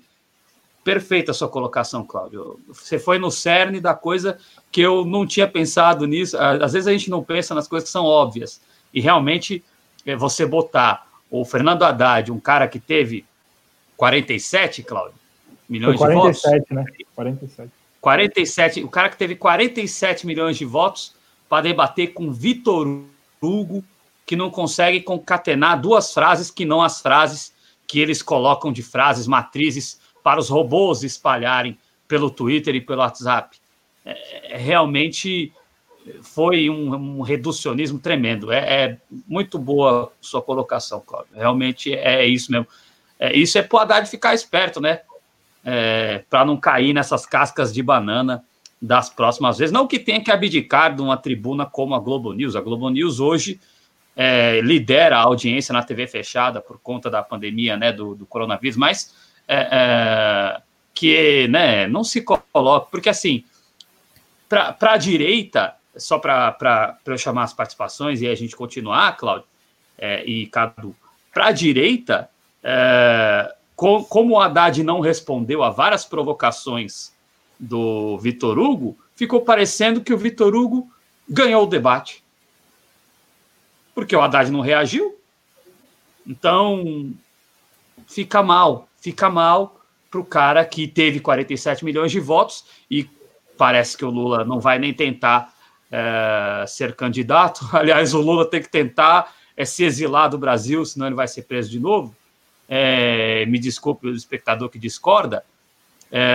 Então a gente fica mal com a esperança do Partido dos Trabalhadores, que é o principal partido da esquerda brasileira, ser o Fernando Haddad com essa postura passiva, com todo o carinho que eu tenho pelo Fernando Haddad, é, mas essa crítica eu vejo como necessária. Eu quero agradecer aqui a Vander Lúcia, de BH, que é membro agora do projeto. Obrigado a Vander Lúcia, obrigado de coração. Com essa atitude, você ajuda a gente a se manter no ar. Então, eu fico muito feliz com o seu apoio, querida. Obrigado de coração. A Sumaia está aqui presente conosco. Beijo para a Sumaia, ela que é fã do Mário Quintana. Todo, é, também sou. É, um, um beijo para Raquel Sampaio, obrigado. É, o arroba fim do mundo 2020. Vem, meteoro! Vem, vem, vem com a gente, vem, vem, meteoro! É, o fim do mundo está aqui conosco dizendo que o Bolsonaro é genocida. É isso aí. O, até o fim do mundo, crê que é mais fim do mundo ter o Bolsonaro como presidente do que o próprio meteoro cair sobre as nossas cabeças, né? É, é, o João Batista Castro Alves está aqui conosco também. Obrigado Caraca. pela presença do Castro Alves conosco. João Batista Castro Alves, obrigado pela presença é, dele aqui conosco. Uh, já pensou Jonas Carreira na Globo News? Seria extraordinário, hein? Ali, é, Jonas Carreira, não. O Jonas Carreira também. Mas o, o Zé Maria na Globo News seria histórico. Aliás, Cara, eu vou ser pentelho, eu vou tentar, eu vou tentar falar pro Zé Maria. Porque o, eu, o cara. O Zé Maria, só vai no G1. Dele, ele... o, o Zé Maria. No G1? É, é, o grupo, é o grupo de, de candidatos à presidência que só vai ao G1, né? Que é vai o Emael. Só vai ao G1, né? É. é, o, é. Fala aí. Três minutos e meio no G1, não é isso? Por aí. Três minutos e meio. Vai lá, Claudio, fica à é, vontade. É, é, é, pelotão, né? Pro pelotão. Enfim, é para vocês verem que a democracia no Brasil ela, é, ela é, é para lá de imperfeita. Ela é para lá de imperfeita, a democracia representativa, né? Você tem muitos problemas com distribuição de verba, de recursos, de, de participação nos meios de comunicação, enfim, né? E eles estão. E aí falam em reforma política com, com cláusula de barreira, Cláudio. Eu já falei aqui várias vezes que você só pode fazer uma reforma política se você chega numa eleição, determina limite igualitário de verba para todas as candidaturas, tempo igual, estúdio igual e recursos gráficos igual para todas as candidaturas e tempo também de inserções nos programas televisivos e nos debates para todas as candidaturas, e aí sim você faz uma cláusula de barreira. A cláusula é... de barreira no modelo atual, você vai deixar de existir é, os anarcossocialistas, que são o PSTU e o PCO, você vai deixar de, assistir, de existir o PCB, você vai talvez deixar de assistir até o PSOL, e você vai continuar com o PSDB, é, com o Demo, com o PMDB e com todas essas porcarias adjacentes aí, né? Então não existe reforma política, política com cláusula de barreira com o sistema atual, Cláudio. É, mas a, a, a, defesa deles é porque, enfim, a gente tá. Vamos, senão fica redundante até para o espectador, né? É, é, porque é o modelo de política que eles fazem aí, né? É, são os interesses. Não por acaso, toda vez que se analisa essa questão de reforma política na televisão corporativa, nos canais, na televisão, não apenas na televisão, mas na televisão principalmente, na Globo News, inclusive, né? O, o, o, só se fala muito em reduzir o número de partidos e sabemos muito bem que quais partidos seriam reduzidos, né? Seriam, seriam extintos, é. né? Como aconteceu, inclusive, com essa questão da, da, da causa de barreira com o próprio PCdoB, né? Agora, recentemente. Mas vamos lá, para a gente aqui é, batendo, batendo um papo bem, bem legal, ainda sobre aquele negócio do, do narcoterrorismo, porque aí eu já passo para uma notícia desse final de semana, Cadu, e aí você comenta, analisa com a gente, porque é o seguinte. Primeiro, nós temos esse episódio aqui envolvendo o governo brasileiro, envolvendo o desgoverno Bolsonaro, ano passado, né, o, o comandante é, da, da, da aeronáutica, né, o militar brasileiro, Manuel Silva Rodrigues, eu fui pesquisar aqui, 38 anos ele, ele tem. Ele foi preso com 39 quilos. Bom, ficou lá preso e aí chegou neste ano de 2020, depois de, inclusive, alguns episódios menores que não teve muita repercussão, como o episódio, por exemplo, envolvendo lá a Comissão de Assuntos Exteriores, é, que impediu né, a participação do, do, comando, do desse, desse é, membro ali da, da aeronáutica, né, esse, esse militar, é, impediu a participação dele, portanto, é, de alguma forma censurou o que ele iria falar, sabe-se lá o que ele iria falar, mas censurou. E neste ano nós tivemos a informação que é assim que nós repercutimos aqui, uma informação muito, muito suspeita de que ele teria aceitado um acordo, é, aceito um acordo lá com a justiça espanhola, que determinou ali seis anos de prisão e dois milhões de euros como fiança. E ele topou, ele de baixa patente, né? Ele que chegou a alegar, inclusive, que é, fazer esses bicos aí de, de, de, de mula, de, de aviãozinho aí para complementar a renda, tem 2 milhões de euros para poder pagar uma fiança. Enfim, isso passou é, de maneira secundária, né? Passou ao largo aí do noticiário da, da mídia corporativa. E aí, neste final de semana, né? E aí, eu, antes disso, eu quero falar aqui para o espectador que eu compartilhei no nosso chat alguns links lá do Voz Operária, com manchetes muito, muito importantes e contextos bem, bem elaborados. Né? A primeira manchete é militares financiam extrema-direita na Espanha, onde o pessoal do Voz Operária é, faz uma ligação ali com o Voz, Vox, né, que é o partido de extrema-direita lá na Espanha, do Santiago Abascal, enfim. Né? É, também aqui uma matéria sobre o rastreamento do, do avião, né, a manchete militares desligaram o radar do Aerococa para despistar autoridades espanholas. E a última manchete que eu compartilhei com vocês aí no chat é cocaína apreendida no avião da comitiva presidencial foi fornecida pelo chefe do tráfico no Morro do Dendê, lá no Rio de Janeiro. E aí, é, neste final de semana, nós tivemos algumas informações que vêm lá da Venezuela. E eu quero aqui quero ouvir o Cadu sobre isso. A gente, por exemplo, viu que a, mês passado, foi, foi em abril, aí o Cadu pode até corrigir, foi em abril, é, quando foi em abril, quando os Estados Unidos é, definiram um valor para a cabeça do Nicolás Maduro. Inclusive, nós aqui mostramos onde estava o Nicolás Maduro no mesmo dia. Então, assim, a gente a está reivindicando lá os 15 milhões de dólares. Né? É, a gente mostrou, a gente mostrou ao vivo aqui na televisão, aqui no canal, onde estava o Maduro, o Deusdado Cabello, enfim, a turma toda, o Vladimir Padrino Lopes, enfim, a gente mostrou todo mundo. E, e nesta semana, o Cadu, o, a Venezuela denunciou é, duas tentativas de, de, de, de uma narrativa que já estava se desenhando por parte dos Estados Unidos de relacionar dois, duas embarcações à Venezuela. Duas embarcações que foram aí capturadas com drogas. Né? Uma, a primeira embarcação lá chegando na Espanha, uma embarcação com 4 toneladas de cocaína, 15 tripulantes foram presos, né, sendo 14 é, de nacionalidade de Bangladesh e uma da Espanha. E, outro, e outra embarcação, essa embarcação que eu vou falar agora, ela, é, ela saiu do Equador e tinha como destino o porto do, de Belém, capital do Pará aqui, do Brasil. E, e, essa embarcação ela foi apreendida na semana, foi capturada na semana passada, lá na região de Trindade Tobago.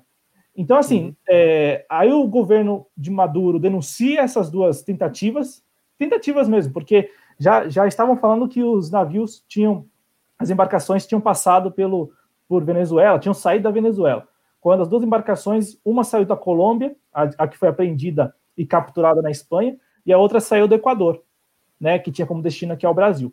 E aí o mais louco, que também é denunciado pelo governo do Nicolás Maduro, é que os Estados Unidos é, falam aos quatro ventos que tem é, militares em todo o Atlântico para evitar e coibir o, o, tráfico de drogas. No entanto, a, a, a, droga chega lá na Espanha, e só é apreendida na Espanha, quando está chegando uhum. lá, na Europa já. Mas beleza. E aí, é, no, aí o, o, o, Cadu, depois dessas duas notícias na semana e a resposta do governo de Nicolás Maduro, nós amanhecemos neste domingo, 3 de maio, com a notícia de que o governo do Nicolás Maduro, a, a, a força, as Forças Armadas Bolivarianas, conseguiram impedir uma chamada incursão militar. O que era essa incursão militar? É, é, narcotraficantes, é, ou, ou melhor, é, podemos é, falar criminosos armados, fortemente armados, chegando em lanchas, duas lanchas, pelo norte ali do, da Venezuela, e, e, já ali no estado de La Guaira, né, que é o estado é, do norte lá da Venezuela, já na, em La Guaira, dois carros, dois carros também equipados com armas, né, com, com fuzis, com metralhadoras, para o quê? Parece que era para criar um caos, para criar um Sim. caos, ou até mesmo chegar ao ponto de seguirem até Caracas, eu acho difícil, mas seguirem até Caracas para é, assassinar alguém, algum, algum político é, ali da, da cúpula do, do, governo bolivariano. E, e aí, é, nós temos, como essência dessa, dessa prática, nós temos aí essa, essa, esse instrumento que os Estados Unidos recorrem sempre, de, como você falou e como falamos aqui, atribuir aos outros aquilo que eles financiam e que eles participam, e também é, registrar uma situação de, de desequilíbrio, né? uma situação é, que, que, que, gera um problema, porque, querendo ou não, a mídia toda mundial repercutiu neste domingo essa tentativa de, de golpe, na verdade, ainda que um golpe localizado. Muito provavelmente não chegariam a Caracas, mas, por exemplo, criaria um problema sério no estado de Laguaira, lá na Venezuela. Então, assim, Cadu, como que vocês lá do, do Voz Operária, e nesta semana vocês denunciaram outra situação envolvendo a Venezuela, só que envolvendo o Brasil também, né, com relação aos diplomatas. Discussão dos diplomatas. Como, como, que vocês têm visto isso? Como que vocês têm é, denunciado é, é, essas, essas, essas, tentativas né, que vão se somando aí contra o governo de Nicolás Maduro? É, é, ali na Venezuela, aqui na América Latina, nessa pós-pandemia, quando essa pandemia acabar, alguma coisa muito séria vai estourar, né? É, você tem é, o envio de, de é, navios né, para cercar, fazer um cerco militar é, marítimo da Venezuela. Você já tem toda a fronteira colombo-venezuelana é, ocupada por bases militares norte-americanas e agora você ainda tem uma base, você ainda vai ter uma base brasileira ocupada por, por pelo exército americano também. É, então a Venezuela está totalmente cercada já, militarmente. É, essa estratégia de implantar é, narcoterroristas né, na Venezuela já vem acontecendo de anos. Né? Não é a primeira vez, nem vai ser a última. É, parece que agora, dessa vez, foi algo um pouco mais relevante, um pouco maior. Mas é, vem acontecendo é, sistematicamente, né? Eu tenho algumas fontes lá dentro da Venezuela que me é, é, vão me atualizando. É, eles vão entrando, esses grupos de narcoterroristas, e vão, inclusive, para levar a droga para dentro da Venezuela. Né? E você ainda tem um problema grande ali, que é minoritário, mas tem, que são alguns militares é, dentro das Forças Armadas é, Nacionais Bolivarianas infiltrados. Né? é, que facilitam esse acesso desses narcotraficantes, narcoterroristas. Então, é, é aquela estratégia de ir minando o país aos poucos, né? Você cria situações, é, quando lhe é conveniente, quando é possível, vai criando falsos positivos, né? É, é, para a mídia é, expandir, é, demonstrar inverdade sobre a Venezuela, sobre o que está acontecendo lá dentro como foi a tentativa de do, dos donativos, né, que o Guaidó estava tentando levar lá para dentro e o povo venezuelano, junto com, com a milícia e com o exército, impediu bravamente. É, fez um ano agora há pouco, foi no início de 2019. Então você tem diversas tentativas de minando o, o país, fora toda a guerra econômica também, né, cercando a Venezuela. É, bloqueando, roubando o, o dinheiro que a Venezuela tem em outros países, em contas bancárias em outros países. Você tem contas é, com milhões de dólares Venezuela, é, da Venezuela no Reino Unido, em outros países da Europa e nos Estados Unidos, sendo roubado por esses países, né? É, e você vai minando o governo. Só que, como lá você tem organização popular forte e tem um governo nacionalista e, e popular, é, você consegue ir contornando essas situações e revertendo isso. Mas é, gera um descontentamento, principalmente para as pessoas que vão é, é, é, vão precisando de coisas lá dentro, é, medicamento. Você tem é, diversas notícias de que a Colômbia trava toda, todos os medicamentos farmacêuticos é, e não deixa chegar à Venezuela. E pessoas que têm diabetes, que têm é, é, problema cardíaco, não conseguem se tratar lá dentro. Então isso vai gerando uma insatisfação dentro das camadas populares que são chavistas, né? Mas que é, sabem que você tem um bloqueio econômico, mas estão é, passando necessidade morrendo muitas vezes por causa dessas sanções e bloqueios, né? Então é complicado, é, é uma situação complicada, mas o governo lá consegue de uma forma ou de outra ir revertendo essas situações. É, é um governo que durante essa pandemia agora é, vem conseguindo lidar e, e achatar a curva, né? É, você tem poucos infectados e pouquíssimos números de mortes. Acho que a Venezuela está em último na América do Sul em números de mortes e infectados. Então você tem você tem uma população é, dividida, mas que você tem um governo que impõe é, um certo respeito que o governo daqui não impõe de jeito nenhum, né? Você tem aqui, inclusive o governo daqui não impõe respeito e não é, segue as ordens, né? Da Organização Mundial de Saúde.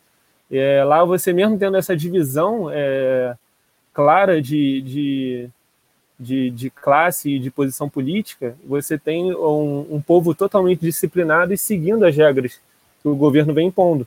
Inclusive, nesse último final de semana, começou a. Nesse final de semana agora, começa a se flexibilizar as regras, né? Por causa do que não está tendo mais caso lá. Então, você consegue ir flexibilizando aos poucos. É uma situação completamente diferente daqui, né?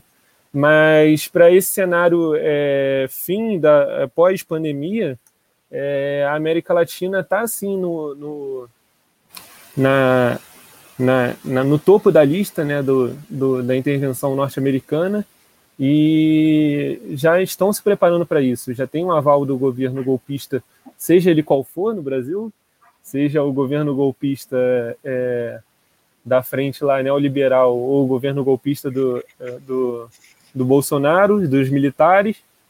É, você tem esse apoio logístico todo sendo construído aqui no Brasil. Você tem as Forças Armadas é, colombianas que vão atuar, que são as Forças Armadas aqui na América do Sul, que vão atuar junto com as tropas norte-americanas. E você tem no Brasil também, é, com essa expansão é, da, da, da, narcomiliciana, né? Você também tem grupos que podem atuar nessa, nessa invasão à Venezuela aqui no Brasil. Você tem grupos é, terroristas sendo criados e expandidos para que se possam atuar. Então a gente tem que tomar cuidado com isso. É... Se o Brasil participar, eu não acredito que participe com intervenção direta do Exército brasileiro, mas o apoio logístico e esses grupos é, milicianos com certeza estarão lá fazendo frente. E se atuar o exército brasileiro, vai a população pobre brasileira, né? É a população mais pobre que vai estar lá na linha de frente para tomar tiro, para morrer. O, o, Cadu, e nós temos que lembrar que isso, isso ocorreria ali em Roraima, que é um dos estados mais pobres e tem a, a capital mais pobre do país. Então, assim, uma região que já é muito carente. É, Adriano, podemos colocar no ar rapidamente essa foto, porque isso me impressionou hoje, quando o ministro de, de Interior da Venezuela, o Nestor Reverol, ele divulgou essas fotos. E aí, Cadu, a gente até já passa para falar um pouco do, do, do corpo. A tentativa de ataque frustrada? Exatamente, a tentativa de ataque frustrada. E olha, olha só o poderio dos caras. É, essas caminhonetes, essas, essas picapes com esse, com esse tipo de arma, eu, eu, eu assisti eu assisti Falda, terminei esses dias, é, que fala ali do contexto de Israel e Palestina, e também a gente assistindo aí os vídeos do Estado Islâmico, né? É, é comum, infelizmente é difícil ser isso, mas é comum lá você ter essas picapes com armas né, na, na, na, carroceria ali para para poder disparar, enfim, né, nos altos. Do Estado, do Estado Islâmico dos grupos rebeldes, né, é, na Síria. financiados pelo imperialismo na Síria, né, em outros lugares do Oriente Médio também. Exato. Olha aí, Cadu, metralhadoras, ó, metralhadoras. Isso aqui, é como eu disse, é o, o essas pessoas que foram abatidas, algumas, é, o número oficial é, é da conta de seis pessoas mortas, seis pessoas que estavam tentando invadir a Venezuela nessa incursão militar é, que, fe, que partiu, segundo o governo de Nicolás Maduro, partiu da Colômbia em lanchas. Então, repito aqui a informação: duas lanchas é, foram aí apreendidos 10 fuzis, duas metralhadoras, essas duas que vocês estão vendo aí nas imagens, né, nos carros, né? Olha aí o, o tanto de munição, né, muita munição, né? E também, como eu disse, é, houve aí, né, a morte de, de algum de alguns de, algumas dessas pessoas. É, a informação oficial dá conta de seis pessoas é, mortas, né, nessa tentativa de incursão militar contra a Venezuela. É, e a gente bate nessa tecla porque é, muito provavelmente aqui no Brasil ninguém vai falar disso. E, e se falar, é, vai falar com a versão estadunidense. Sim. Aliás, o, o, Paulo Henrique Amorim, saudoso Paulo Henrique Amorim, ele chegou a fez, fazer um vídeo uma vez falando o óbvio, que ele gostava muito de falar o óbvio. E ele falava o seguinte, ele falou o seguinte nesse vídeo, para falar da Venezuela, a Globo chama o correspondente em Nova York. Né? Então, assim, a Globo chama o correspondente lá em Nova York para falar da Venezuela que fica aqui, limite com Roraima, né?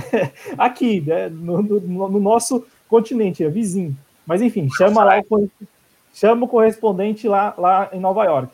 Então, é, eles, eles estão tentando a todo custo entrar. E aí, Cadu, tem um ponto que também a gente não pode deixar de falar, que na Venezuela, ao menos a cúpula das Forças Armadas, estão não, claro. coesas né, com o, a Revolução Bolivariana. É, os é. grupos infiltrados são minoritários, isso é para deixar claro. As Forças Armadas venezuelanas são chavistas, estão com o governo do Nicolás Maduro. E isso é, isso é consequência de um processo de consciência de classe, consciência também da, sua, da, da, da, da necessidade de compreender aquele espaço como sendo seu, porque os venezuelanos Sim. apoiam a revolução porque compreendem que é, aquele espaço pertence a eles e também que eles precisam defender aquilo, defender aqueles ativos, defender a, a, a, soberania, né? Coisa que a gente não vê muito aqui do lado da fronteira, né? Do nosso lado da fronteira. E aí, Cadu, eu quero que você fale com a gente também sobre esse episódio nesta semana, que foi aí uma decisão do, do governo do, do Bolsonaro, né? Do desgoverno Bolsonaro, é, de pedir é, que todos os diplomatas venezuelanos deixassem o país em 48 horas. 34, me parece, né? 34 é, diplomatas venezuelanos. E, bom, é, houve aí uma intervenção do STF. E aí eu, a minha pergunta é: em condições normais, vamos supor, não houvesse pandemia e o STF não tivesse aí, né, nessa, nesse, nesse anticlímax que, que existe aí entre, entre eles e o, o, o presidente Bolsonaro. Você acha, por exemplo, que o STF teria interferido nesse caso e, por exemplo, defendido a, a presença e a manutenção é, dos diplomatas venezuelanos aqui no país? É um bom caso a se pensar. É... Não sei, tenho minhas dúvidas. Agora, quanto à ação do STF, a gente tem que lembrar que foi protocolado pelo Paulo Pimenta, né? É, deputado, deputado senador? Esqueci. Deputado, agora. deputado. Deputado do petista no STF. Sim, deputado do Partido dos Trabalhadores. E por uma mensagem nossa, né? Da gente aqui do Voz Operária, que a gente recebeu a mensagem do cônsul é, venezuelano aqui no Rio de Janeiro na hora em que saiu a decisão do governo. E rapidamente a gente levou a mensagem à reunião da direção nacional do partido, que estava acontecendo exatamente no momento, e daí o Paulo Pimenta protocolou isso junto ao STF. Então a gente Caraca. sente como uma vitória nossa também. É uma das poucas vitórias que a gente tem nessa conjuntura. Mas eu tenho minhas dúvidas, né, se o STF iria iria estar ao lado da Constituição que já foi rasgada, é importante deixar aqui, né?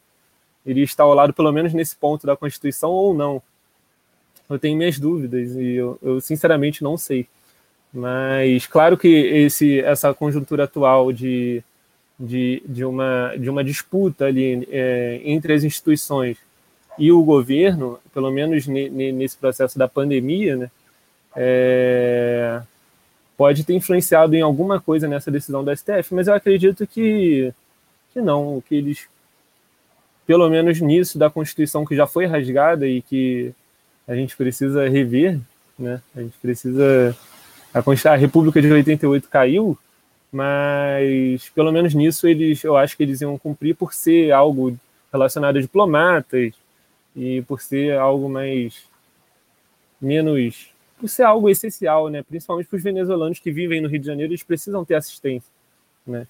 Então, eu realmente não sei, mas é possível sim que tenha alguma influência essa disputa entre as instituições e o governo. É, porque você lembrou, parabéns aí então, a você, a equipe do Voz Operária. Eu lembro que quando eu vi lá no nosso Instagram, eu prontamente compartilhei também, porque é muito importante esse trabalho é, junto à comunidade, né? Porque a, primeira coisa que a gente pensa numa decisão dessa, qualquer humanista, é, qualquer ser humano é, que compreenda os princípios da civilidade, com uma decisão dessa, pensa na comunidade venezuelana. Porque muito se usa da comunidade venezuelana por eles. Eles vivem Sim. falando que ajudam, que não sei o quê. Aí, de repente, deixa a comunidade venezuelana sem nenhuma assistência é, do, do, do, do, governo local aqui. E sem contar Sim. que, mesmo que o Bolsonaro, os militares apoiem o Guaidó, o Guaidó não tem qualquer. caneta dele não vale nada. Não, Sabe esse atendimento, esse atendimento aqui não é para chavista revolucionário. É principalmente para os descontentados com o governo, né? Então, não, não tem sentido não deixar os diplomatas estarem aqui. Claro que esse governo é, ele faz parte desse planejamento do, do, do intervencionismo norte-americano para desintegrar a América Latina e já tinha tido, é, se eu não me engano, foi unilateral do governo brasileiro de retirar os seus diplomatas da Venezuela, né? É, eu não lembro se foi no início desse ano ou no final do ano passado, mas teve uma ação dessa. Então já estava meio que posto que essa ação de expulsar os diplomatas venezuelanos e ninguém expulsa diplomata é, ignorando todas as, as, convenções internacionais à toa, né? É, tem algo por trás disso e este algo por trás disso é a guerra na América Latina. É, é, é muita vassalagem, né? é muita vassalagem. É muita vassalagem, porque é, em meio a uma pandemia, tomar uma decisão administrativa desse tipo, né, sabe, é, é, é, parece que é, é, passou o fio e aí ele cumpriu a ordem e, e, bom, né? Felizmente nesse caso o STF conseguiu aí via ministro Luiz Roberto Barroso impedir a saída dos diplomatas venezuelanos. Vitória. uma pequena. É, pelo menos uma pequena vitória em meio a, a esse momento tão difícil que a gente está vivendo, né?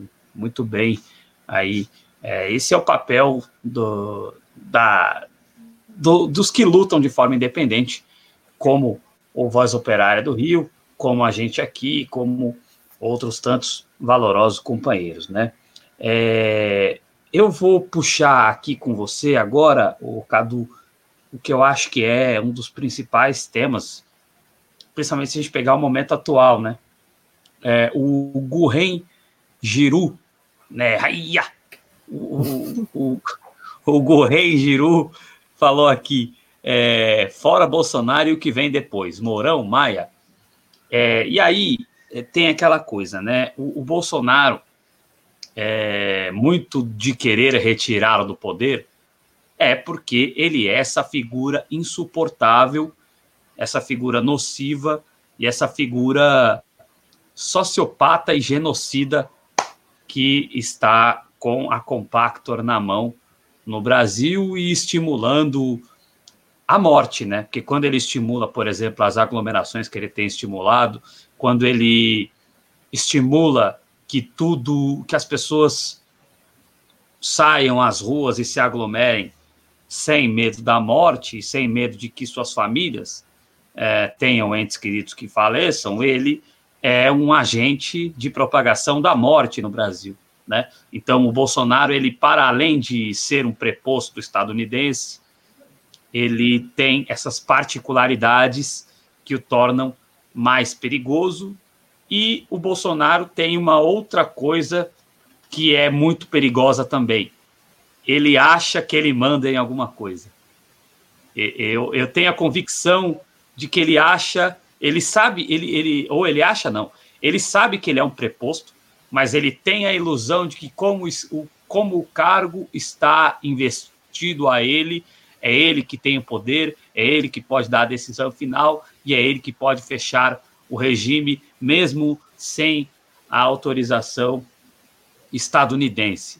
Então, eu queria, dentro disso, e é, é, seguindo aqui a pergunta do Gurren Giru, saber se você é pelo fora Bolsonaro, mesmo sabendo que Hamilton Mourão assumirá a presidência da República, e como que você vê o Bolsonaro hoje ameaçou a democracia de uma forma bem clara, dizendo que as Forças Armadas estão do lado dele e que ele quer que Deus ajude para ele não precisar fazer uma intervenção é, com elas, né? Para, segundo ele, garantir a Constituição. Lá em 64, disseram que o golpe que eles deram também era para uma intervenção é, constitucional. Como que você vê essas duas situações?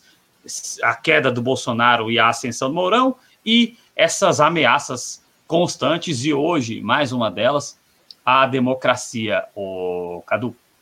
É, eu vou começar pela sua segunda fala, que é Bolsonaro ter falado da democracia. É, a democracia já foi derrubada, né? É, você tem teve o golpe de Estado, você teve a quebra da Constituição brasileira e você não tem as instituições funcionando em, perfeito estado. A democracia burguesa que a gente está falando aqui, claro. É, então, eu acho que não tem como ele ameaçar a democracia, porque a democracia já foi para o ralo. É, quanto ao fora Bolsonaro, nós do Voz Operária a gente tem os dois pés atrás, né? É, primeiro que a gente está vivendo um momento de pandemia que o povo não pode estar na rua, né? O povo, os partidos, os movimentos sociais não podem estar na rua exigindo suas pautas. Então, se a gente não pode derrubar o presidente, quem vai derrubar, né? É, e é isso que a gente vem falando. É, os militares estão no governo, e os militares vão decidir quem, quem vai ficar com esse tal posto de cargo de presidente é, para ir tocando o, o, seu projeto de desintegração latino-americana, de integra, entrega dos bens, né, entrega das nossas riquezas para o imperialismo e de destruição da classe trabalhadora brasileira, de jogar na miséria o povo. Então, seja Bolsonaro, seja Mourão, ou seja PSDB e DEM, é, esse projeto está a toque de caixa, está indo, está né, avançando. E a esquerda precisa, primeiro, é, se reorganizar, né? É, se reorganizar e, se, e atuar durante essa pandemia para salvar o povo que está morrendo. Esse é papel de nós militantes, né? Ir para a rua e ajudar. Não ficar em casa né, falando quarentena no, no Instagram. E para depois disso é exigir é, o fim das medidas golpistas e o fim do governo golpista. E que se retome um governo popular, seja ele formado por uma unidade nossa, da, da, da, da classe trabalhadora da esquerda, ou seja ele é, é, um governo petista, é, puro petista. É, o importante é retomar o nosso projeto popular de país e de soberania nacional. É, posto isso, a gente não, não acompanha o Fora Bolsonaro por esses motivos e porque não, não vai mudar a situação do país, é o Fora Bolsonaro, né? Primeiro que a classe trabalhadora não pode ir para a rua para cobrar isso. Segundo que é, o imperialismo é, ele, ele vai agindo de acordo com o que vai acontecendo na nossa realidade. Então, se o Bolsonaro virar o patinho feio do, do golpe, ele vai ser descartado pelo golpe. E aí se colocam outros sujeitos para ir administrando a política do golpe, que é a política neoliberal. Então, para a gente, o fora Bolsonaro não tem muito sentido. Né?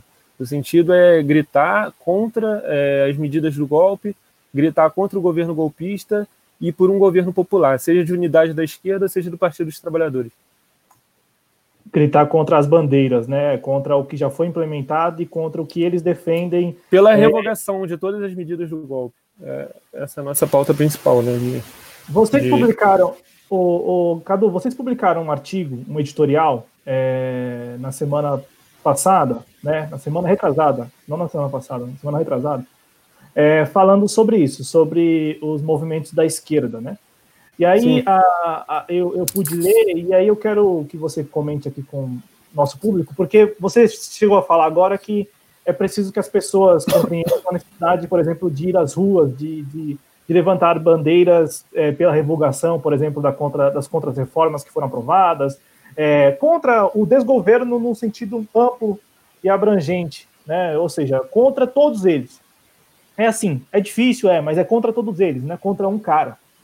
E aí eu pergunto, é, antes da pandemia, antes da chegada da pandemia ao Brasil, nós já sentíamos uma esquerda um tanto é, um tanto inerte, um tanto com dificuldade, para não dizer, para não categorizar, não fazer nenhum juízo de valor, com dificuldade de, de denunciar os ataques e também ali implementar ações é, efetivas para reverter esses ataques. É, a pandemia agravou esse, esse, esse, esse contexto, esse cenário, essa situação, na sua opinião? É, a dificuldade de se organizar e de atuar da esquerda é, aumentou no processo de desindustrialização do país, né? Você tem é, já vim, já tinha um processo de desindustrialização no século XX e agora, com a Lava Jato, você vem com um segundo processo de desindustrialização e de retirada de empregos formais, levando é, grande parte dessa população brasileira para a informalidade. E aí, quando você tem é, grande parte da classe trabalhadora atuando na informalidade, fica mais difícil de se organizar essas pessoas.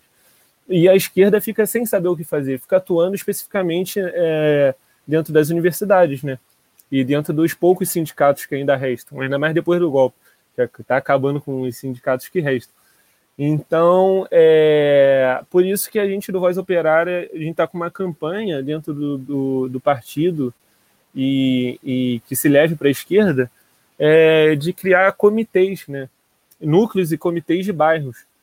É, porque com, atuando é, dentro dos bairros, você consegue é, levar essas demandas dessa população na informalidade para o partido, para o movimento social ou para sindicato, para algum sindicato que exista. Então, é, a gente está com uma campanha de nucleação né, dentro do partido. E a gente vem conseguindo formar diversos núcleos em diversos bairros do, do Rio de Janeiro e vem conseguindo é, atuar dentro das possibilidades, né?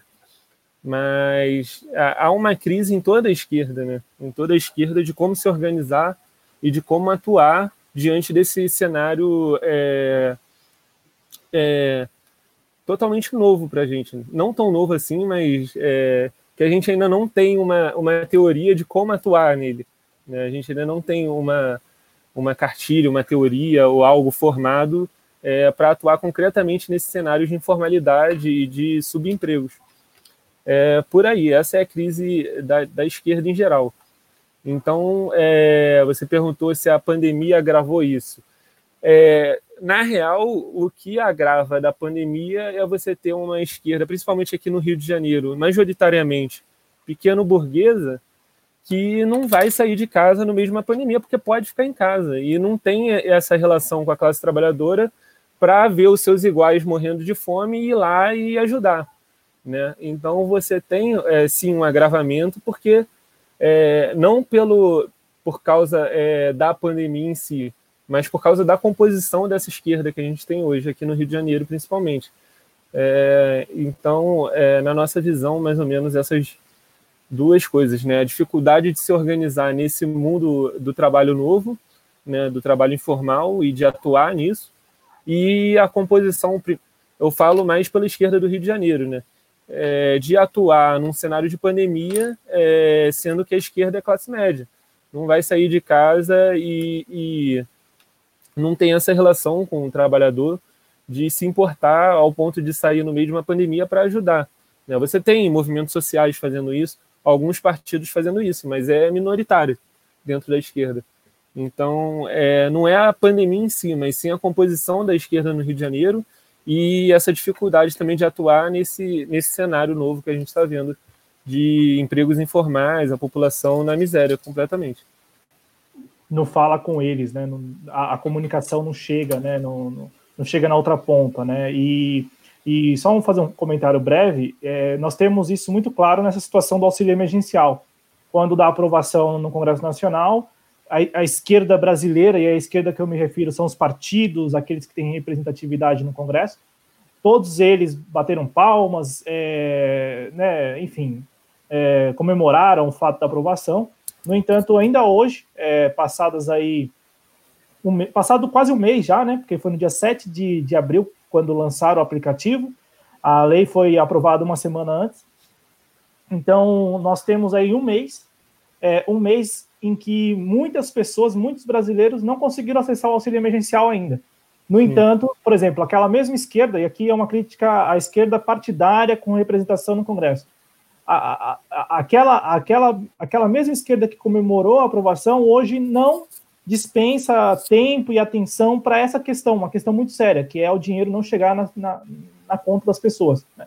Isso um mês depois. Então é só para a gente refletir sobre isso, porque há um mês atrás estavam todos comemorando, todos comemorando, né? todos comemorando o fato da aprovação, e hoje, um mês depois, em que ainda tem milhões de brasileiros sem ter acesso a esse auxílio, né, muitos aí é, ao relento, sem o apoio dessa mesma esquerda que comemorou há um mês.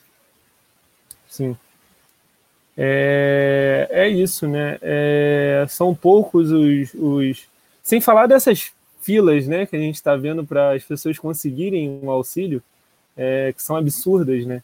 Então é, é aquilo, é quem está fazendo quarentena de verdade no Brasil é a classe média, não é o povo trabalhador está saindo para trabalhar do jeito que pode, é, é, em alguns é, locais é, revisando, né, tendo uma carga horária menor, ou é, trabalhando é, por mais tempo, mas também revisando os, os horários de trabalho com outras pessoas para não ficar todo mundo indo e voltando, sem diversos, inclusive dentro da nossa organização, companheiros que estão sofrendo sem os EPIs, né, sem os equipamentos de proteção individual nos seus empregos e, e com suspeita de, da doença já. É, então é um cenário muito difícil. E a partir do momento em que o governo é, não agiliza essa ajuda, o governo, primeiramente, a gente deixar claro que o governo queria oferecer menos do que está se oferecendo, né? O que está se oferecendo já é pouco, o governo queria oferecer menos é, e ainda não entrega esse benefício e ainda faz as pessoas se aglomerarem para conseguir o benefício, está colocada aí uma política de que o neoliberalismo quer que os trabalhadores morram. Né? Hoje em dia, a classe trabalhadora na informalidade, tanto faz, tanto fez se morrer ou não morrer. Vai ter sempre gente para ocupar um cargo e, e, é a política da, da, da morte para o trabalhador. Né? Se o trabalhador passar fome, morrer, melhor. Então, é, é complicado esse cenário que a gente está vivendo e são poucas as organizações que fazem alguma coisa, né? Que estão fazendo brigadas para ajudar e ir lá. A gente vê que tem um movimento muito forte do, da, da, da, de algumas empresas, né, de organizações não, não governamentais, de ONGs, e a esquerda parada, como sempre. Então a gente vai perdendo também na pandemia. E queria voltar ao, se vocês me permitirem voltar ao assunto fora Bolsonaro, é uma coisa importante. Você, num tempo de pandemia, você leva uma pauta fora Bolsonaro para a população, e quando é, essa pauta for atingida, o Bolsonaro cair, e esse projeto neoliberal de morte continuar sendo aplicado, a esquerda vai ser cobrada pelo povo brasileiro também. Ué, mas vocês não falaram que ia melhorar quando o Bolsonaro caísse? E agora? Continua a mesma coisa, está piorando. Então a gente não pode tocar uma pauta é, que a gente vai ser cobrado depois e não vai ter efetividade nenhuma na melhora da, da, dos da, da classe trabalhadora e da vida dos trabalhadores brasileiros. Então tem que se tomar cuidado com o que a gente fala, né? tem que ter responsabilidade nas atitudes. É isso. Perfeito, Cadu. É, eu acho que é suas ponderações elas são importantes nesse sentido. É, a gente também, né, Cláudio, sempre se colocou aqui de uma forma um tanto quanto reticente nessa coisa do, da, do personalismo em relação ao Bolsonaro. É, o Cláudio, acho que até que não, acho que ele continua com a posição que ele tinha lá no começo. Eu confesso a você, Cadu, e aos espectadores que eu comecei a, a, a ficar um pouco, porque o, o, perigo do Bolsonaro é que o Cláudio discorda e, e vai discordar. E, e aqui na TV Jovens Cronistas pode discordar à vontade um do outro, né? Que nem uns lugar. Tem lugar que ficam fingindo que não discordam. Tem lugar que os caras brigam e saem do projeto. Aqui nenhuma das duas coisas vai acontecer. Aqui vai ter a discordância democrática, porque na democracia é isso que acontece.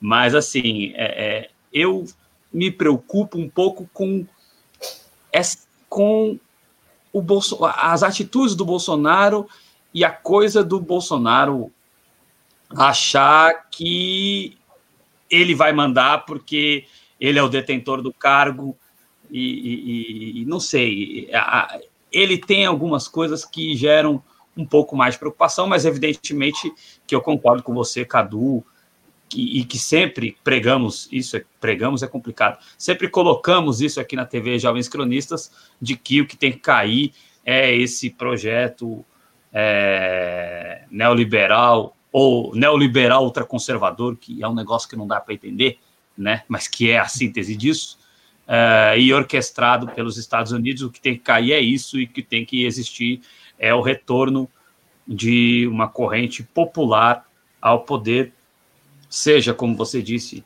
através do Partido dos Trabalhadores, seja de alguma outra forma, mas o que importa é que é preciso retomar o desenvolvimento de baixo para cima no Brasil, né? Porque Sim, esse claro. desenvolvimento que esmaga o trabalhador, que é desenvolvimento para banqueiro e para uns especuladores, não é um desenvolvimento que nos é útil em nada, né? É, bom, o Cláudio, você pode ficar, você pode ficar, a, é, o, o está dizendo que era o discurso que tinham contra a Dilma, que se tirassem ela, ia tudo melhorar. É, só, só que a, a questão é, tiraram a Dilma exatamente para levar o projeto estadunidense ao poder na figura do Michel Temer, né? Então, a, a, a narrativa, mas assim, na, é, é, para, a narrativa foi muito útil para quem promoveu o golpe, que são, que foram esses agentes é, que são é, financiados, vamos dizer assim, pelos Estados Unidos, e aí a grande mídia é este grande agente. Então, para eles, essa narrativa foi muito útil. Olha, tira a Dilma que vai melhorar, que nós vamos fazer as reformas, vocês vão ter bons empregos e bons salários, e o desemprego vai acabar no Brasil, o desemprego que eles construíram a partir do momento que não deixaram com que a Dilma tivesse governabilidade, a partir do momento em que assumiu para o seu segundo mandato, né? Mas é, na, para eles foi muito útil. Agora, para nós, essa narrativa realmente não tem muita utilidade, não. Ô, Cláudio, fica à vontade, querido. É, é, é, bem, é bem paradoxal esse momento, porque hoje, hoje mesmo, hoje, domingo, eu estava fazendo uma experiência no, no, Twitter e tal, e aí eu fui ver, por exemplo, quem ainda curte os tweets do Sérgio Moro. Eu fui fazer isso para saber quem, quem são esses perfis, né? O que, que, que eles defendem hoje. E veja, não, não são pessoas que defendem o Bolsonaro, óbvio, né? São, pessoas que, por exemplo, acompanham publicações, não vou falar que são de esquerda, mas que acompanham publicações de, de influencers que estão à esquerda. E olha como a coisa é muito rápida. Né? Isso, esse fenômeno do des, de, descolamento do, do Sérgio Moro do Bolsonaro foi em menos de uma semana. E aí, para a gente é, para eu aqui concluir o comentário, eu vejo que, por exemplo, esse discurso que hoje se ventila por aí, olha, se tirar o Bolsonaro, tirar o Bolsonaro é a solução, ele é um discurso que, por exemplo, não alcança mais aqueles que em 2016 apoiaram o, o impeachment contra Dilma. É, é, é, muito louco isso, porque quem apoiou o impeachment contra Dilma, que, que se diz antipetista, está com o Bolsonaro hoje. Né? Não está é, apoiando, por exemplo, a queda do Bolsonaro, vislumbrando que as coisas vão melhorar com sem o Bolsonaro. Né? Estão com o Bolsonaro. A diferença do desgoverno Temer para o desgoverno Bolsonaro, a única diferença é que o desgoverno Temer ninguém apoiava. Ninguém. Nem os Bolsonaro, nem os bolsomínios que apoiaram o golpe. Porque eles apoiaram só o impeachment. Depois disso, eles não apoiaram o Temer. Tanto é que era. Você via quase geral, inclusive o Bolsonaro, criticando o Temer. Então era assim, era um negócio muito maluco, né? E, e a vida pública e política do Brasil dos últimos anos ela é muito doida, né? é muito maluca. Tem disso. E, e, aí hoje, esse discurso, por exemplo, de que a queda do Bolsonaro se é, resultaria numa melhora, é, é, é, é encantador para pessoas que, por exemplo, não é que estão à esquerda, mas que acompanham é, movimentos à esquerda. E os liberais, é claro, os liberais como o pessoal da Moedo lá, é, o, que aí não é nem por apoiar por, por sentimento, é porque tem Sim. dinheiro envolvido, né? Tem especulação, então é preciso, né? Para a especulação continuar funcionando, é preciso arrumar minimamente a casa. Porque para quem, por exemplo, como muitos aí militam politicamente, são ativistas políticos, eles estão é, é, envolvidos no, pelo sentimento às figuras, né? E, por exemplo, quem apoiou o impeachment Dilma, hoje, muita gente está com o Bolsonaro. E, e não acredita, por exemplo, na queda do Bolsonaro pelos militares, que é um negócio ainda maluco. Eu, eu cheguei a conversar com uma pessoa, Cadu, que disse para mim assim: o PT está articulando o impeachment do Bolsonaro. Eu cheguei para ele e falei: o PT não tem força para isso. Quem está articulando são os militares. Se tiver alguém articulando, são os militares. Bolsonaro não cairá é, com, com o movimento de esquerda. O movimento de esquerda só Sim. se fosse uma insurgência popular, algo nunca visto na história do Brasil, sabe? De é massa mesmo se articular impeachment do Bolsonaro, o, o, o pessoal articulou com artistas. eu, eu, não consigo falar isso sem rir, perdão. É, eu, eu, eu, fiquei, eu fiquei enciumado que chamaram artistas para assinar o, o, impeachment do pessoal do Bolsonaro e não chamaram a TV Jovens Cronistas. Pô, que absurdo. né? Eu fiquei o PDT articula o impeachment do Bolsonaro. articular, articular sozinho o impeachment do Bolsonaro é muito fácil. Agora eu quero ver ter êxito. Acho que é isso que o Cláudio está dizendo. Quando eu ia interromper o Cláudio, é que eu fiquei estupefato com o que ele falou, porque isso seria um processo de mandetização. Veja só, um processo de mandetização do Moro, né? Porque é, é, a gente tem que lembrar que o Moro é um agente da destruição do SUS, é um agente do, da, dos conglomerados de saúde, é um agente é, da dominação política que existe no centro-oeste do Brasil, do agronegócio. O Mandetta, o Mandetta. O Mandetta, é dele que eu estou falando, né? Não tô ficando doido. Você falou Moro, você falou Moro. Não, a gente estava falando do Moro, aí eu entrei no Mandetta. É, é, enfim, perdi. O que eu estava dizendo é o seguinte: há um processo de mandetização do Moro. E aí, uh, assim como o Moro é o que é, o, o, a esquerda idolatrou o Mandetta, sendo que ele é tudo isso que eu falei.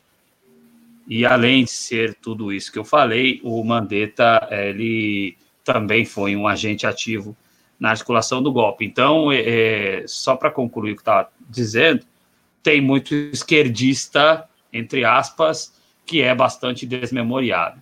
Mas fica à vontade aí, Claudio.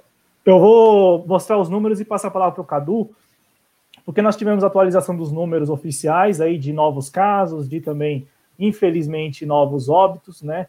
Registro de, de mais mortes aí pelo novo coronavírus.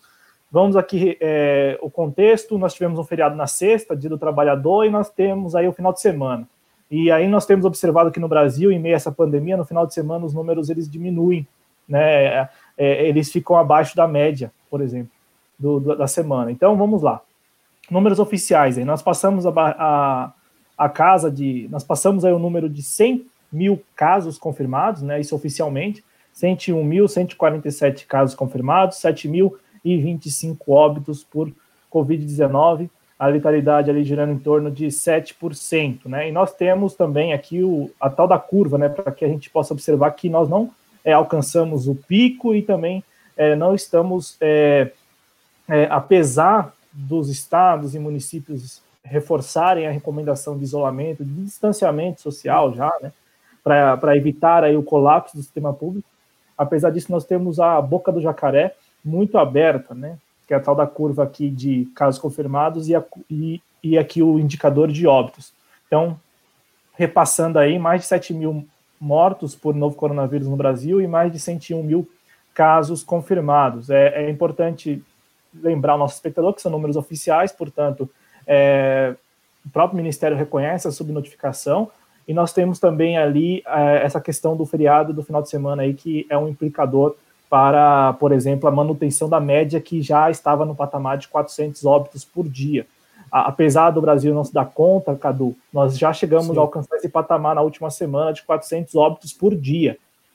Né? E eu, eu lembro que, por exemplo, a repercussão quando esses números vinham da Itália e da Espanha, era uma repercussão até maior, e isso batia nos brasileiros de uma forma mais intensa do que, por exemplo, quando os números são daqui do próprio país, né, o número de 400 mortes por dia. E aí aqui vai os nossos nossos votos aí, né, nossas condolências para todos os familiares que, que perderam alguém aí por novo coronavírus ou perdeu alguém é, por falta de, por exemplo, atendimento no hospital, porque os médicos todos estão dedicados ao novo coronavírus, a, a, a tentar ali com os recursos escassos é, evitar que as pessoas morram, e também daqueles que, por exemplo, não encontraram leito, porque o leito estava ocupado com alguém por no coronavírus. Por isso que é importante lembrar aqui as medidas de isolamento e distanciamento, para evitar o colapso. E a gente sabe muito bem que o sistema público de saúde, ele vinha, é, nos últimos três, cinco anos, sendo sucateado paulatinamente. Por todos eles, né? Por Nelson, por, por Nelson Taixa agora, e antes pelo Luiz Henrique Mandetta, antes mesmo dele, lá os ministros do Temer, enfim, né, todos tinham como propósito o, o, o, fim do SUS e enxergavam o SUS como um concorrente, até porque, como o Adriano lembrou, todos ali tinham seus, têm seus laços com a, o empresariado aí da área da saúde. Então, está aqui o nosso comentário, Cadu, números muito ruins e que dão Sim. conta de que o Brasil está num patamar global bem ruim também, né? Sim. É, posso voltar a uma questão antes que a gente estava falando? Aí depois já entro nessa. É, quanto à monetização do Moro, né, as pessoas ainda têm é, dificuldade de entender quais são os processos que ocorrem no país. Né? As pessoas não entendem que o, o golpe não foi um golpe contra o PT, contra Dilma e contra a corrupção. Né? As pessoas não entendem qual o processo que está por trás disso. E as pessoas ainda enxergam a Lava Jato como algo que era ali uma, uma, uma, uma coisa contra a corrupção e foi se desviando e ficou politizada pela direita e começou a atacar os políticos de esquerda, né, os políticos do PT. E não, não tem nada a ver com isso, né? A Lava Jato é uma operação de destruição da economia nacional. Então, tem muita gente de esquerda ainda que não enxerga o Moro como um traidor da pátria, enxerga o Moro como uma pessoa que teve um desvio de caráter e perseguiu é, alguns indivíduos, mas não como um, um, cara que destruiu a economia nacional, né? a serviço do imperialismo norte-americano. Então as pessoas têm dificuldade de entender a totalidade dos processos. É... Quanto à, curva, os dados atualizados, obrigado por trazer, que eu não tinha visto ainda, deve ter saído agora. É o Brasil, é, a gente está no, no, dentro do furacão, né? A gente está partindo para algo não visto ainda em nenhum lugar do planeta. A gente pode lembrar que é, a, a pandemia surgiu na China e a gente passou da China no início dessa semana, semana passada, alguma coisa assim. Semana 4 passada. mil. É, a China é um país com 2 milhões de pessoas, né? É, então, é, aqui as coisas vão tomar uma proporção muito, muito maior do que em outros lugares. É, e o problema maior é, do caso brasileiro são as subnotificações, né? O Brasil é o país que menos testa pessoas para a Covid-19. Então, é, tem gente que fala em multiplicar esse número de casos aí que passou de 100 mil por 15. É, então já teriam mais de 1 milhão e 500 mil pessoas infectadas no Brasil. Multiplicar esse número de mortes por 15, por 15 também. Já estaria chegando a, a, a quase 100 mil mortes daí, é, ou mais. Eu sou ruim de matemática. Mas. É, e fora a subnotificação e a não testagem, é, tanto é, você tem esse problema de dos estados que aí a gente volta àquela coisa do, do governo Bolsonaro ser um pouco pior do que um governo do, do DEM, porque o Bolsonaro é cabeça dura e quer que a população morra. Mas a gente tem que lembrar que é, os governadores, é, a, nessa semana mesmo, no início da semana, os, é, o Dória, né, os governadores de direito, Witzel, estavam já planejando a, a flexibilização sendo que a gente nem atingiu o pico ainda da doença. Ou seja, esses caras também eles estão nessa de se preocupar um pouco mais com a população para fazer uma oposição e não porque se preocupam com a população, né? É, eles querem que a população morra. O, o Witz é um genocida, né? O, o, o Mourão, tem gente já pintando o Mourão como uma saída sensata. O Mourão é, é, é um genocida também, é um militar genocida que já, já falou que quer que é, as pessoas de esquerda morram, né? Que, e que pobre não tem vez nesse país. Então, é, esses caras são todos genocidas. É, o que pode estar tá acontecendo para alguns tomarem uma decisão um pouco mais recuada é esse, essa disputa, né?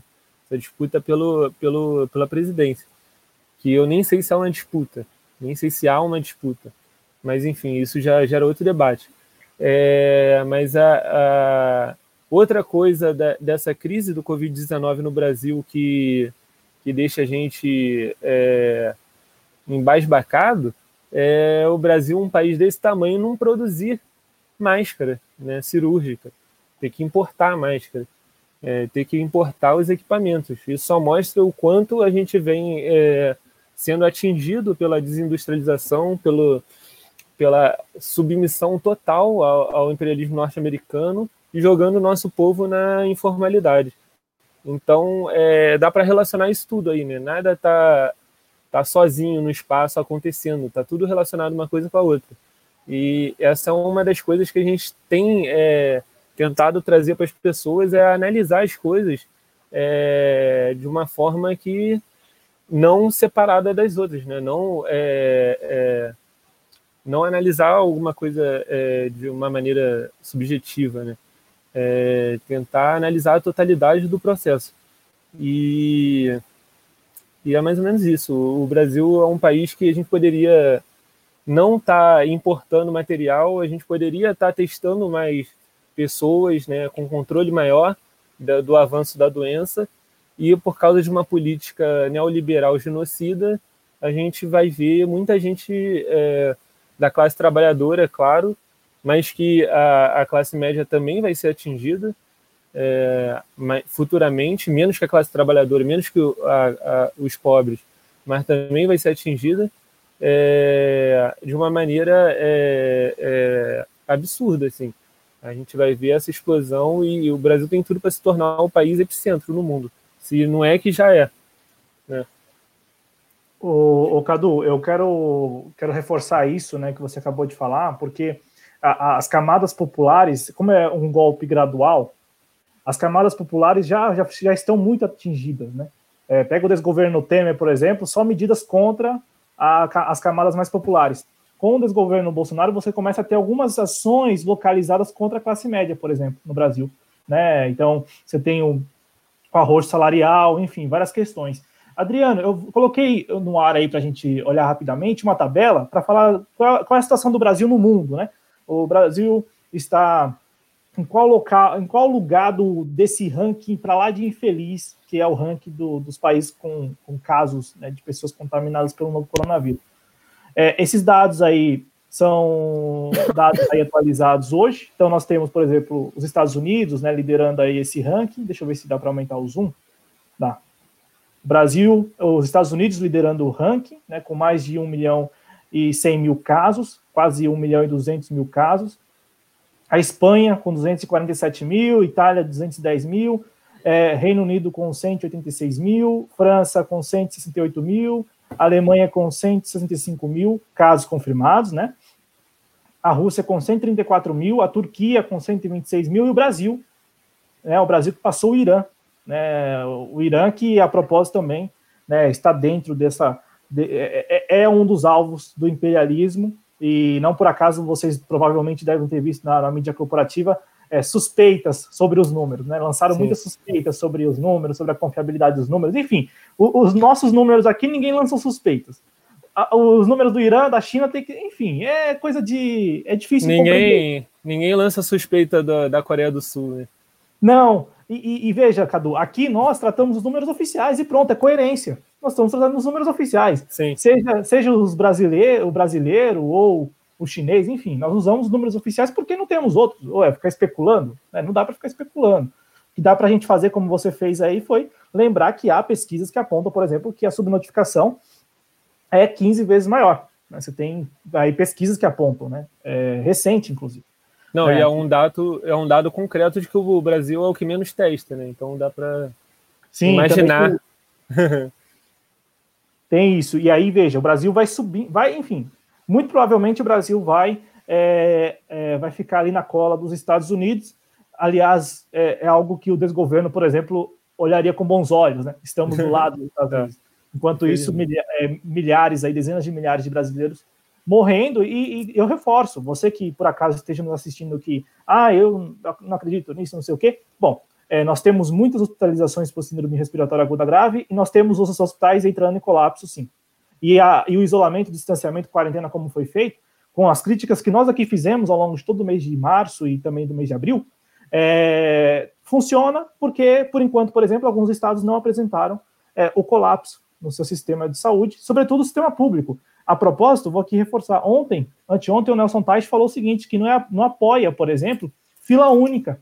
Fila única para pessoas que, que precisam de leitos de UTI. E, e, fila única quer dizer o quê? Usar a, a quantidade de leitos da, do serviço público e do serviço privado, né, calcular todos como uma coisa só, e estabelecer uma fila única, ou seja, tem gente que vai para o leito de UTI no serviço público e tem gente que iria para o leito de UTI na anestesia privada. O que, que ele falou? Não, não sou contra eu, eu fiz algo lá na oncologia, não sei o quê, e não deu muito certo. Então, assim, ele é contra, por exemplo. Então, vamos depender somente, exclusivamente do serviço público. É, é, tá claro isso e o ministro da, da Saúde é, não, não deixa passar, né? Ele já lembrou, ó, fila única com a gente aqui, não, não tem que é, mandar pobre para serviço privado de saúde, não. É isso, né? Aqui ninguém vai ter, ninguém vai tocar no serviço privado é, vão acabar os leitos do, do, do, serviço público e não vai se abrir os leitos privados para a população em geral. Né? Você tem é, verdadeiros representantes de, de, dessa indústria de, de, de, planos, né? dessa indústria de assistência de saúde é, no governo, que não vão abrir mão de protegê-los. Né? Então, é, quando acabarem os leitos, é, os trabalhadores não vão morrer, vão ficar na rua morrendo. Vai acontecer como aconteceu no Equador, que tiveram que recolher corpos pelas ruas e pelas casas porque não tinha para onde ir. Vai para onde? Não tem mais leito. Vai para o hospital para escutar o médico falar que você vai morrer? Não vai. Fica em casa. Então, é, é o que provavelmente vai acontecer aqui, né? É se esgotando os leitos. É, é isso.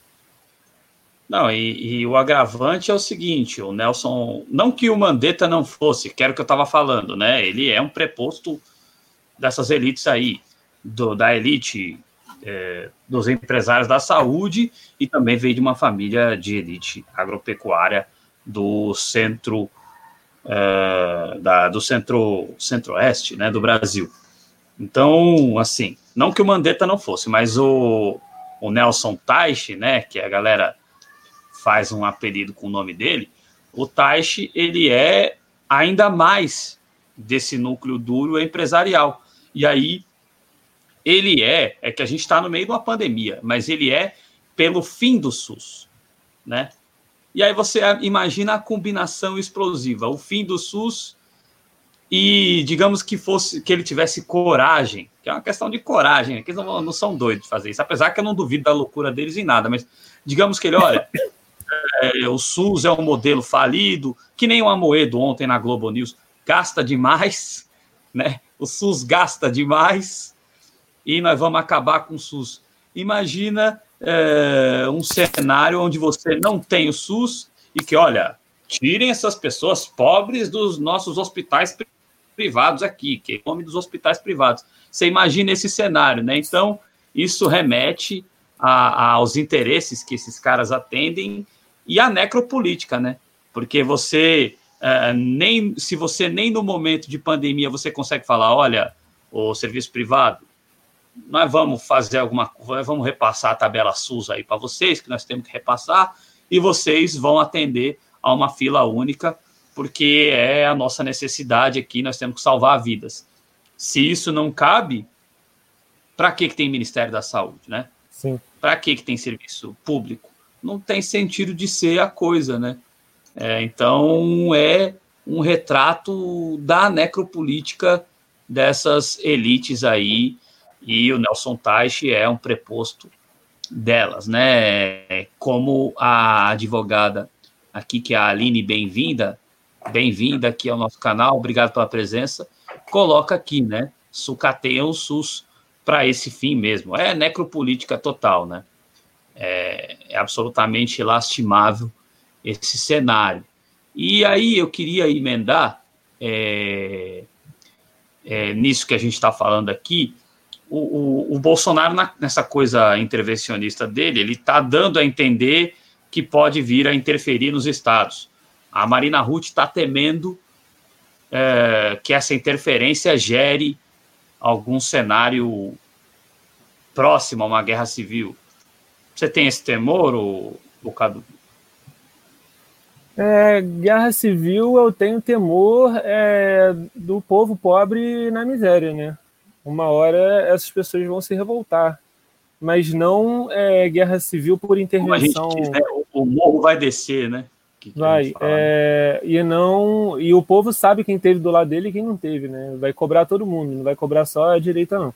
É, é, só que não por causa dessa intervenção é, do, do, da União nos estados. Eu acho que isso não. Até porque, convenhamos que os nossos governadores não são muito populares assim, né? para para causarem uma comoção popular, para impedi-los de serem é, amassados pelo, pelo regime militar. Mas é, pela miséria, sim, eu acho que a gente está caminhando para isso, né? A gente está caminhando para um, um cenário bem parecido com o que foi é, o cenário da América Latina no final da década de 90 e início dos anos 2000, né? Revoltas populares, não sei se guerra civil, mas grandes revoltas populares que podem mudar um pouco a, a correlação de forças. Né? E a esquerda tinha que estar organizada e atuando para isso que não é o que parece. Se a gente pegar. É porque nos nossos vizinhos latino-americanos tinha, tinham líderes, né? É, que vieram dessas revoltas, né? Que atuaram para que essas revoltas acontecessem e vieram dessas revoltas. Você tem o Evo na Bolívia e o Chaves, que já organiza o, o levante militar de 92 e, e, e, ali ele fica conhecido pela população e vira um símbolo né, de revolta da população. Então é, a esquerda tinha que estar é, tá na vanguarda desse, desse processo, dessa construção de revolta popular que a gente vai ver. Mas a esquerda não está. Então pode acontecer de tudo, né? Para frente. A gente pode ter uma revolta popular que balanceia a correlação de forças para o nosso lado, quanto para o lado da, do, do, do, do caos total. Então o... a gente não sabe o que vai acontecer. Ô, ô, Cadu, e eu fiz aquele movimento porque eu ia perguntar isso. Hoje no Brasil nós temos é, líderes, né? Porque os países vizinhos todos tinham ali lideranças coordenando o povo, né? Coordenando o movimento. É, e é bem curioso como, por exemplo, hoje as forças armadas é, bolivarianas elas têm aquele respeito e essa consciência porque o Chaves ele sai do quartel, né? Ele, ele vem das Forças Armadas. A mesma coisa o Evo. O Evo se apoiou muito no, nos cocaleiros, no povo em geral, boliviano. Por quê? Porque também parte, partiu do povo, né? Saiu é, ali é, do povo. Hoje no Brasil é se fazendo aqui né, um, uma pesquisa rápida, assim, nós não conseguimos encontrar uma, uma figura apenas, né? Teria que ser, por exemplo, com, com, com o que você coloca, uma esquerda organizada, porque minimamente organizada daria para se coordenar em conjunto, né? Esse movimento popular. Não seria uma figura específica. Eu só quero me corrigir, é, a, o Tais falou sobre essa questão da fila única na quinta-feira, né? Sexta-feira foi feriado, então não teve entrevista.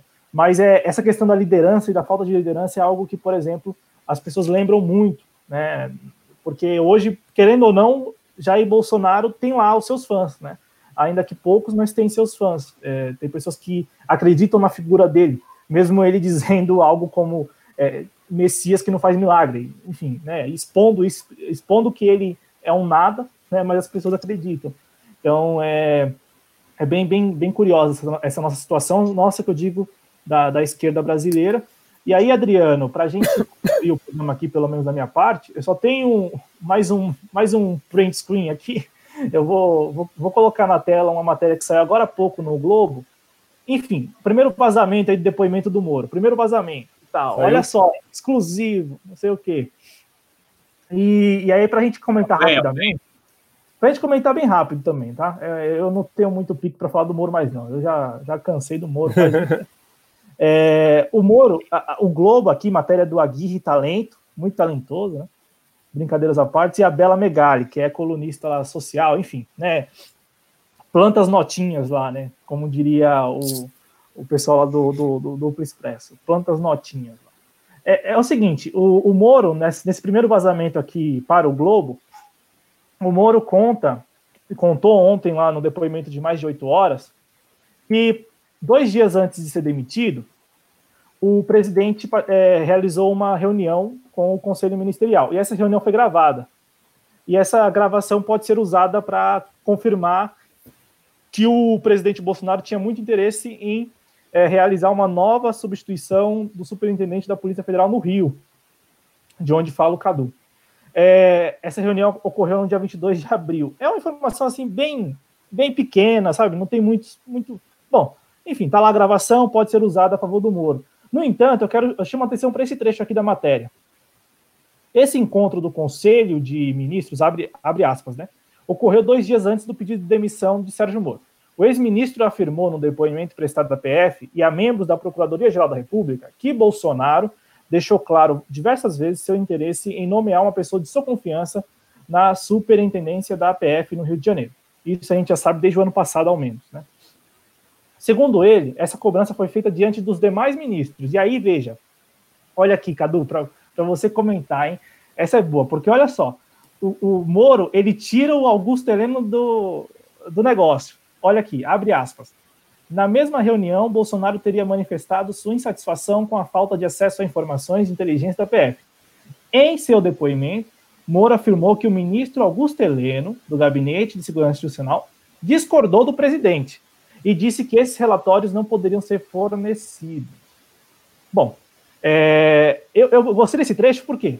Porque nesse trecho, e aqui, claro, é, é o Globo, né? É o Globo, porta-voz daqueles interesses. Nesse trecho, o Moro teria já tirado o, o Augusto Sereno da jogada. Ó, o Augusto Sereno estava do meu lado.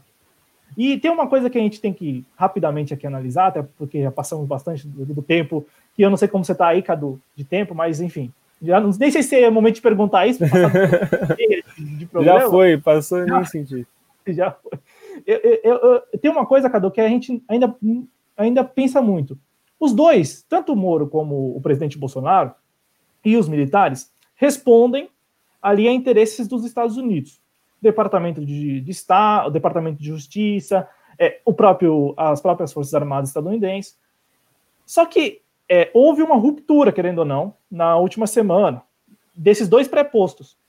No entanto, com esse depoimento, pelo menos com esse trecho aqui, Adriano e Cadu e espectadores, o Moro tira o Augusto Heleno da jogada. Isso quer dizer o quê? O Augusto Heleno, que por sua vez representa esses interesses ali no desgoverno, por, por chefiar a ala militar e por ser ali o interlocutor com as Forças Armadas, ele sai da crise com, esse, com essa versão publicada no Globo ele sai da crise como sendo o que defendeu a legalidade, que não se comprometeu com a corrupção.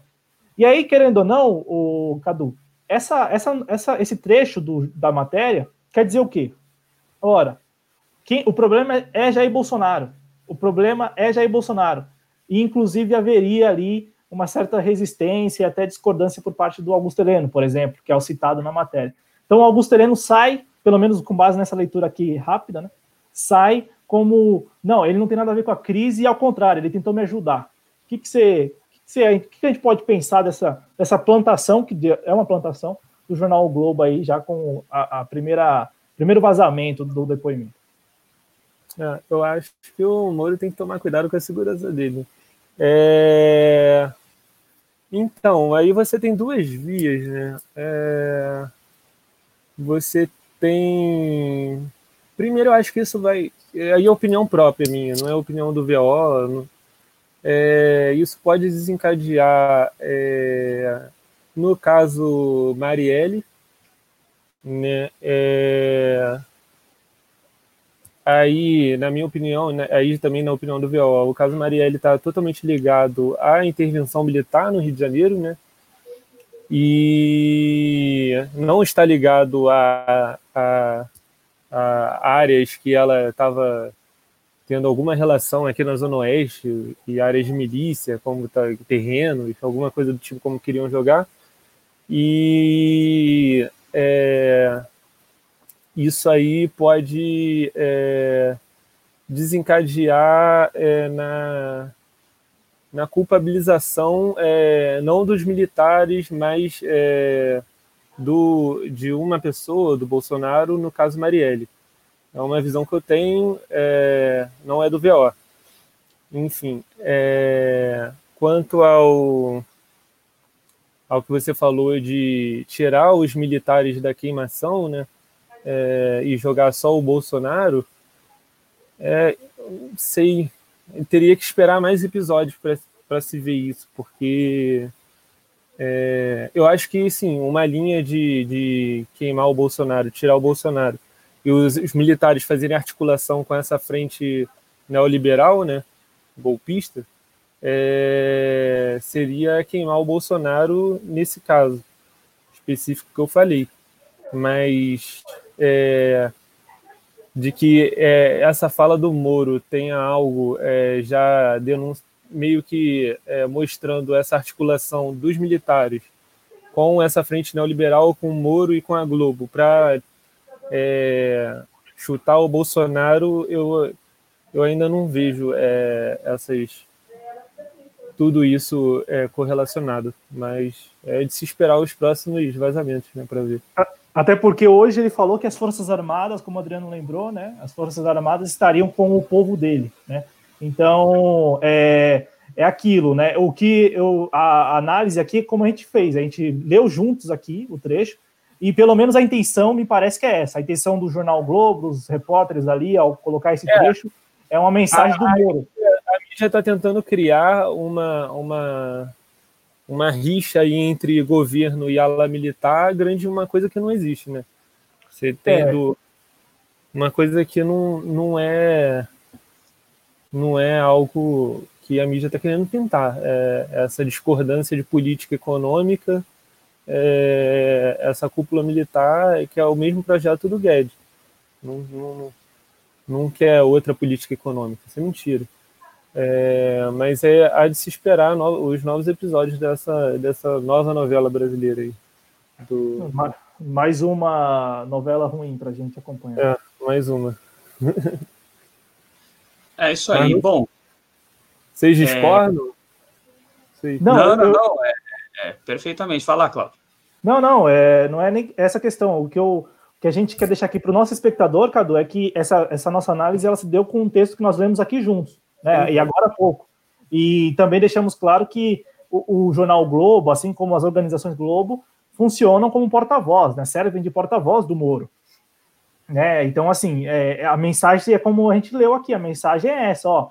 Eu estou mandando uma mensagem tirando o, os militares da reta para ver Sim. se abre uma brecha para uma possibilidade que é essa que nós estamos aqui só especulando, não é nada concreto, especulando, que seria, por exemplo, os militares abandonando o, o Bolsonaro, enfim, deixando ele lá é, ao relento. No entanto, reforço, hoje, hoje mesmo, né, o Bolsonaro falou que o, as Forças Armadas estão com ele, com o povo dele, né? Então, assim, querendo ou não, isso não é um, é, não é, não são palavras soltas. É, para ele falar isso é porque de fato ele tem o respaldo lá, eu imagino. E tem mesmo, o General Augusto Heleno está lá, tá lá o, o Fernando Azevedo Silva está lá, enfim, os caras estão com ele. Isso é verdade, por enquanto estão. Sim. É, pode ser que haja essa divisão justamente pelo fato do, de serem dois prepostos, como vocês estavam colocando, né? Bom, caminhando aqui no programa, registrar que a nossa companheira, nossa apoiadora, Ciene Santana, perdeu uma colega é, de ofício é, lá em Pernambuco, né? Lamentamos profundamente aí a, em relação a você, Ciene, que era amiga dela, e aos parentes e amigos e demais amigos, demais colegas de trabalho da sua colega, lamentamos profundamente aqui. Infelizmente, é um cenário que a gente vai vendo acontecer aqui no Brasil, né? Agradecer também, tinha aparecido uh, uma espectadora aqui que eu queria agradecer pela presença, mas é, tá lá para cima, é Maria, né? Mas obrigado aí a, cadeia. Achei. Maria Santos, é, elogiando a live. Obrigado pela presença, Maria Santos. Se você não é inscrita, se inscreva ah, na TV Jovens Cronistas, tá certo? Antimen apareceu por aqui, obrigado pela presença. E nesse, já caminhando aqui no programa, né? É, Arthur Luiz, obrigado pela presença. É, caminhando aqui já no programa, eu quero dizer a vocês que, uh, e aí é uma posição que é do fundador aqui deste projeto, então acho que eu falo também pelo projeto, né? É, o, o SUS tem muitos problemas, enormes problemas, mas seria muito pior sem o SUS. Então, é, a gente não pode torcer para que eles concluam o projeto de demolição definitiva do SUS, porque o SUS tem coisas que não funcionam. A gente tem que cobrar a melhoria do muito que pode ser melhorado o SUS. É isso. É isso que a gente tem que defender aqui. Ah, o SUS é ruim. Cara, imagina um país como o Brasil sem o SUS. Se nos Estados Unidos você não tem o sistema universal de saúde, é ruim, mas lá tem os Dalits, né, da sociedade estadunidense, as pessoas que podem morrer à vontade. Aqui no Brasil, estes Dalits são a esmagadora maioria da população. Então, o SUS tem problemas sérios, mas a gente tem que lutar para que ele seja fortalecido através de governos populares e não uh, falar ah, o SUS é ruim. Não é esse o discurso que a gente tem que endossar aqui. Tá certo? Tem, é. tem SUS aí em país central é, da Europa que é pior que o nosso, né? É, tem isso também. Veja o que aconteceu na Itália, né? Na Itália, é bem pior que o nosso. Na Itália, veja o que aconteceu na Itália. É, imagina uma é. população sem SUS fornecendo vacina, é, cirurgia, não, inconcebível. É. Não, e veja, nem, nem, no contexto de pandemia se permite o acesso de brasileiros que não têm plano de saúde a estabelecimentos que pertencem aí a essas redes de plano de saúde. Eu me referi ao Nelson Teich, ele falou desse jeito: não, não dá certo porque eu testei uma vez e não deu certo. A pandemia, não falta leito, bom, vamos contar com o leito público. Né, vamos contar Sim. com o leito público. E tem muito plano de saúde que usa a rede do SUS, usa, comercializa a rede do SUS. É, tem que ver que a maior parte do, de quem usa plano de saúde no Brasil não tem direito a, a leito, né? É, é atendimento básico de emergência. É, do, então, é, quem tem direito a leito mesmo é quem tem dinheiro. Né? No, não é, da, não é dando nome, não, mas doutor consulta, por exemplo, nos shopping centers, que faz lá o básico, e, muitas, e tem muita gente que assina, não sei se assina o termo correto, mas contrata lá o serviço.